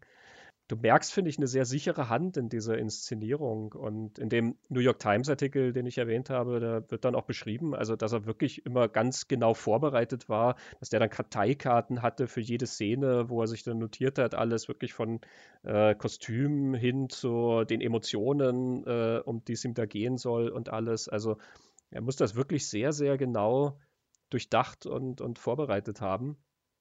Und dann in der Ausführung ganz offensichtlich ja dieses sehr entspannte Set produziert haben, was, denke ich, für einen, äh, für einen guten Film dann auch wichtig ist. Ähm, Roger Ebert in der Kritik merkt ja an, dass du dem Film an keiner Stelle anmerkst, dass er eine problematische Geschichte hat. Ne? Man mag natürlich mit dem Skript ähm, vielleicht hadern und den, die eine oder andere Kritik daran finden, aber im Gegensatz zu anderen Filmen, wo du ja siehst, dass da irgendwas schiefgelaufen ist, dass da verschiedene Kräfte gezerrt haben, dass da irgendwie Probleme äh, außerhalb des Frames sozusagen den, den, Film bestimmen. Das hast du hier ja nie äh, auch nur eine Sekunde in diesem Film. Wenn du nicht wüsstest, was die Background-Geschichte dessen ist, würdest du halt einfach davon ausgehen, dass dieser Film 16 Jahre später genauso entstanden ist, weil er genauso gemacht werden sollte. Mhm. Ja, genau. Und nicht nur du siehst es so und nicht nur Roger Ebert sieht es so. Die New York Times damals 1990 haben das ähnlich gesehen. Die haben halt auch gesagt, das ist schon sehr solide und sehr stylisch und der, der kann das und das ist ein, ein guter Film, der halt irgendwie ab, ab zwei Drittel ein wenig so seine Probleme kriegt und das liegt irgendwie im Drehbuch, so jetzt knapp zusammengefasst. Aber es gibt ja noch einen anderen, der sagt, dass Jack Nicholson das gut macht und gut kann und das ist ausgerechnet Roman Polanski. Mhm. Das erwähnt äh, Sam Wasson in seinem Buch und äh, Nicholson wieder in diesem MTV-Interview. Er sagt, I was most pleased that Roman felt that the two Jakes was a perfect fit for what it was intended to be. It's the middle section, really. The middle part of a trilogy has more of a pastoral to it. Genau, und in Boston sagt eben Polanski hat gesagt, ja, das, das ist total ein guter, schöner Film. Hat halt das übliche, übliche Problem, dass das ein Robert Town Skript ist, das keinen Sinn ergibt. Aber ähm, auch der hat, hat die, die Regie und den Film von Nicholson sehr gelobt. Ja, er ist ja gar nicht so schlecht angekommen eigentlich, wenn man sich eben die Kritiken mhm. anschaut. Ne? Ich meine, einige waren verhalten, aber es ist jetzt nicht so, dass sie schlecht ausgefallen sind. Ähm, der Film ist dann halt leider an der Kinokasse überhaupt nicht angekommen. Und darüber kann man natürlich dann auch sehr lange spekulieren, aber ich glaube, die Kurzfassung ist die, es ist eine Fortsetzung zu einem der legendärsten Filme aller Zeiten und es ist in einer völlig anderen Zeit entstanden äh, als der erste. Und ich glaube, daran nagelt sich das dann schon fest, was worüber der Film gestolpert ist. Mhm. Nicholson selber sagt da in dem Interview eben, das ich schon ein paar Mal erwähnt habe, dass diese die, ganze Diskussion, was da hinter den Kulissen so passiert ist, dass das im Vorfeld ja schon öffentlich geworden ist, dass das der Auseinandersetzung mit den Two Jakes sehr geschadet hat. Er hat gesagt, the people oh. couldn't shut up about it it definitely affected the response to the film. Dass er vielleicht gar nicht, ich glaube, er meint, oder ich verstehe es so, er sagt, der Film ist nicht für das gesehen worden, was er erzählt und was er ist, sondern mhm. sehr stark beeinflusst von diesem ganzen Gewitter rundherum. Und ja, das ist ja was, was nicht, nicht der Zeit geschuldet ist, sondern das haben wir ja heute jeden Tag. Also, mhm. das ist bis heute ein Problem. Naja, das haben wir ja auch schon oft genug mhm. gehabt. Ne? Das war bei Heaven's Gate ein, ein riesengroßes ja. Problem und das ist dann bei Filmen wie, keine Ahnung, Waterworld oder so, ähm, merkt man diesen Effekt ja dann auch extrem, dass irgendwann die negative Presse so ein Eigenleben entwickelt und die Leute schauen sich das dann, naja, fast mit einer gewissen Häme auch an, ne? oder, oder irgendwie mit so einem bestimmten Blick da drauf, dass du schon weißt, Problem Picture irgendwie. Und ähm, da gehst du natürlich anders ran, als wenn du das als eben das wahrnimmst, wie ich gesagt habe. Wenn du den schaust, kämst du ja dann gar nicht drauf, sondern dann ist das halt genauso gedacht, dieser Film. Und ja, das ist sehr schade. Aber natürlich, ähm, so oder so muss man halt sagen, dass 1990, da wo er rausgekommen ist, halt einfach die Kinolandschaft auch so viel anders aussah. Also du schaust dir einen Film hier an, der geht über zwei Stunden. Du hast vorhin gesagt, ich musste schmunzeln, die zwei Szenen, die dir nahegegangen mhm. sind, wo nur geredet wird. Ähm, du tust dich ja schwer, in dem Film Szenen zu finden, wo nicht geredet wird, sondern irgendwas anderes passiert, weil ähm, es ist nun mal ein Film, in dem sehr viel Leute miteinander reden und verhandeln und ähm, da, da gibt es keine Action, da gibt es kein, kein, keine Verfolgungsjagd und nichts, ähm, was plötzlich da das Tempo hochschieben würde oder so. Das ist ein Film, der mit sehr getragenem Tempo erzählt wird. Und Mitte der 70er in der New Hollywood-Zeit war das halt eine gewisse Herangehensweise. Da schauen alle Filme so ein bisschen so aus, sage ich mal, ne? dass die so ein gewisses Erzähltempo haben und man sich darauf einlässt, auf diese Welt, die sie erzählen und auf die Psychologie der Figuren, dass man sich damit auseinandersetzen will. 1990 befinden wir uns dann schon mitten in dem Blockbuster-Kino, mhm. was durch die 80er geformt ist, ja, wo Filme innerhalb von äh, kürzester Zeit funktionieren müssen mit einem ganz kurzen Hook, der dich reinzieht und dann Special Effects und äh, Aufregung und selbst die Blockbuster, die damals noch nicht die Effektspektakel waren, ähm, funktionieren ja dann schon anders. Also Thriller, die damals rauskommen, ja, wenn du 1990 aus Mangel an Beweisen zum Beispiel anschaust mit Harrison Ford, der ja auch ein eher ruhiger Film ist ähm, und als Thriller erzählt ist und trotzdem ist der viel deutlicher erzählt. Also der, der zieht dich dann gleich in diese, in diese Mordgeschichte rein und zieht dann die Schlinge zu und alles. Ähm, The Two Jakes macht das mit so einer gewissen Lässigkeit, dass er dir das halt auch erstmal überlässt. Und wenn du schaust, ist damals ja, es sind einige Filme halt dann gefloppt, die an diese New Hollywood-Zeit ja mhm. angedockt haben. Ne? Ähm, Francis Ford Coppola hat den dritten Paten gemacht und äh, hat bei weitem nicht so gute Kritiken mhm. eingeheimst wie für die ersten beiden. Peter Bogdanovich hat Texasville gemacht als Fortsetzung zu The Last Picture Show ähm, und ist äh, ganz heftig damit auf die Nase gefallen, obwohl es ja ein sehr lohnenswerter Film ist, aber natürlich auch ein sehr sperriger Film. Und ganz generell merkst du halt, dass das da anders inszeniert wird. Ne? Finde ich auch interessant, dass ja auch wieder in dem Vanity Fair Artikel ein kurzer Punkt drinnen ist. Der ist von 1985 und der schreibt da, was sie die Probleme von diesem Two Jakes Skript mhm. sein könnten und er sagt halt, The movie audience shows no special sympathy for middle-aged failure and regret. Finde ich spannend, dass auch schon 1985 klar war, zumindest dem Autor, um was es in dem Film hauptsächlich geht und dass das vielleicht jetzt mhm. nicht 85 äh, schon erkannt, vielleicht jetzt nicht das ist, was das Publikum erwartet. Und was aber ja, auch ja. nach Chinatown, finde ich auch, nicht was ist, was man als Chinatown-Fan erwartet, sondern mhm. dann ein bisschen was anderes.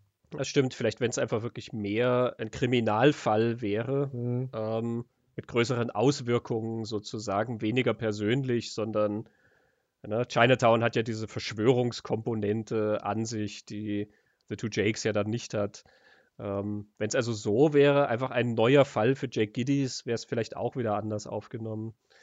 Ähm, während ich das ja tatsächlich so spannend finde, weil all das, worüber wir hier reden, die Motivationen der Figuren und das, was sie mit sich tragen und die Auseinandersetzung mit der Vergangenheit, das sind alles so komplexe Emotionen und so tiefe menschliche Erfahrungen, die da verhandelt werden, die man aber halt dann nicht so häufig in Filmen angesprochen sieht oder halt, ähm, wenn dann auf andere Weise, auf eine, eine sage ich mal, leichter aufgelöste Weise. Ne? Also wenn du in anderen Filmen jemanden hast, der mit der Vergangenheit hadert, dann eben kommen die an den Punkt, wo sie sagen, ah ja, okay, das kann ich jetzt abschließen, da, da bin ich jetzt mit fertig und äh, kann, ich habe jetzt die Antwort, die ich haben will oder ähm, ich habe es jetzt wieder gut gemacht, was auch immer. Und The Two Jakes gibt dir das nicht und das ist ja natürlich mehr an der Wirklichkeit dran. Es ist viel, viel näher an der menschlichen Erfahrung dran, dass wenn dich das beschäftigt, was vor 16 Jahren passiert ist, dann wird es dich wahrscheinlich in 16 Jahren auch noch irgendwie beeinflussen. Vielleicht anders, aber ähm,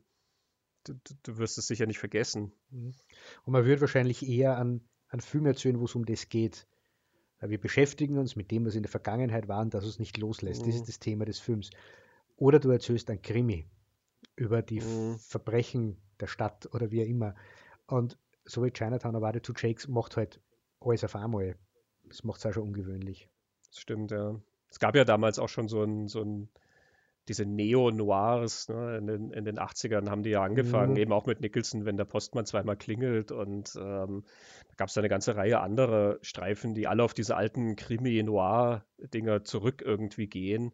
Äh, DOA, Dead on Arrival, ähm, dieses Remake. Ähm, eine ganze Reihe und eben die sind alle viel, viel mehr auf, auf Krimi und Thriller und ähm, mehr Genre-Filme halt eigentlich ne, ähm, getrimmt. Also auch da zu dem Zeitpunkt würdest du wahrscheinlich von einem Kriminalfilm, der im Jahr 1948 spielt, einfach was anderes erwarten. Ne? Und bringt uns dann ja auch wieder, weil du gerade gesagt hast, diese New Hollywood Revival-Versuche oder das Zurückgreifen von vielen New Hollywood-Größen auf, auf diese Zeit, zu einem Zeitpunkt, wo das einfach nicht mehr funktioniert hat. Das ist ja also Beschäftigung mit der eigenen Vergangenheit die, die eigene mhm. Hochzeit, der, weiß ich nicht, Creative Peak, die Heydays, wie auch immer, da wollen wir noch mal hin. Ja, das, es sind ja alle drei Filme, die du jetzt erwähnt hast, sind ja ernsthafte Auseinandersetzungen mit dem, wo es herkommen oder mit den Vorgängerfilmen. Es ist ja nichts äh, Cash Cow, mhm. die man einfach melkt, aber trotzdem glaube ich, ist es so das Versuch, dieses Gefühl und diesen Zustand nochmal herzustellen, wo man halt so profunde Filme und so tolle Kunst gemacht hat und, und wo die Freundschaften also so stark und toll waren und mhm. ich habe jetzt den dritten Paten leider viel zu wenig im Kopf, aber Texasville und die Two Jakes habe ich im Kopf und es sind halt irgendwo recht bittere Geschichten dann trotzdem, diese zwei. Mhm. Ja, Texas will ja noch viel stärker. Ja. Texas will ist ja wirklich extrem desillusioniert. Ich meine, da ist der erste Film natürlich schon. Ja. Ähm, ähm, aber dann, wenn du schaust, wie es diesen Figuren dann im zweiten Teil in Texas will teilweise geht, ne? ähm, das, das ist natürlich schon sehr bitter. Ja. Aber ja, eben ist halt dann auch natürlich auch sehr nah dran, was ja die, diese Geschichtenerzähler immer haben wollten, eben, dass sie auch was ähm, was einfangen, äh, eine tatsächliche Erfahrung, egal wo die Geschichten letzten Endes spielen und in welcher Zeit. Ne?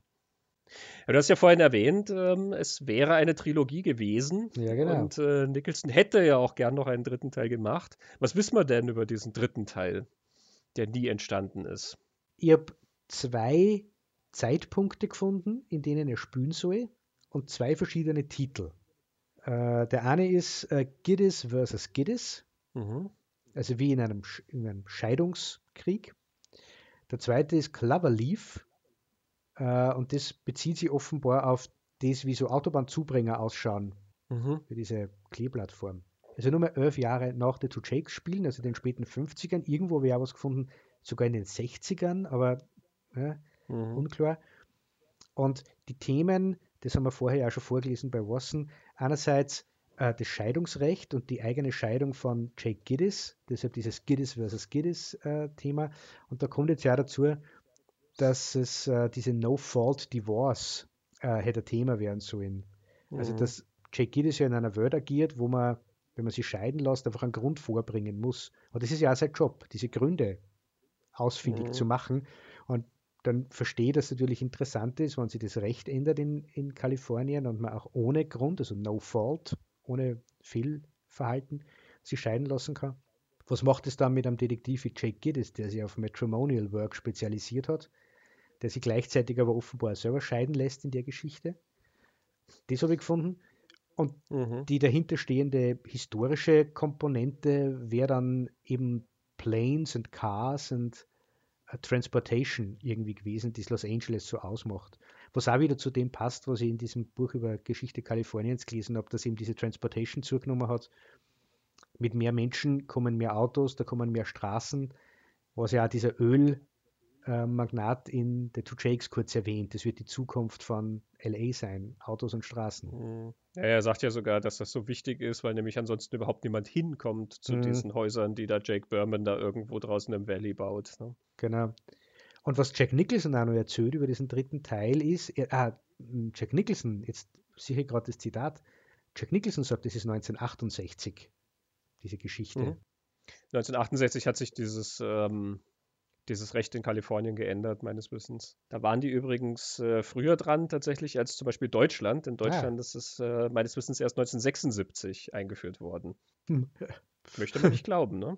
Und Nicholson erzählt dann auch noch, dass eben die Catherine Mulray-Figur, also die Mac Tilly, auch wieder eine Rolle gespielt hat und irgendwie so ganz geheim mit äh, The Most Private Person in California verknüpft ist.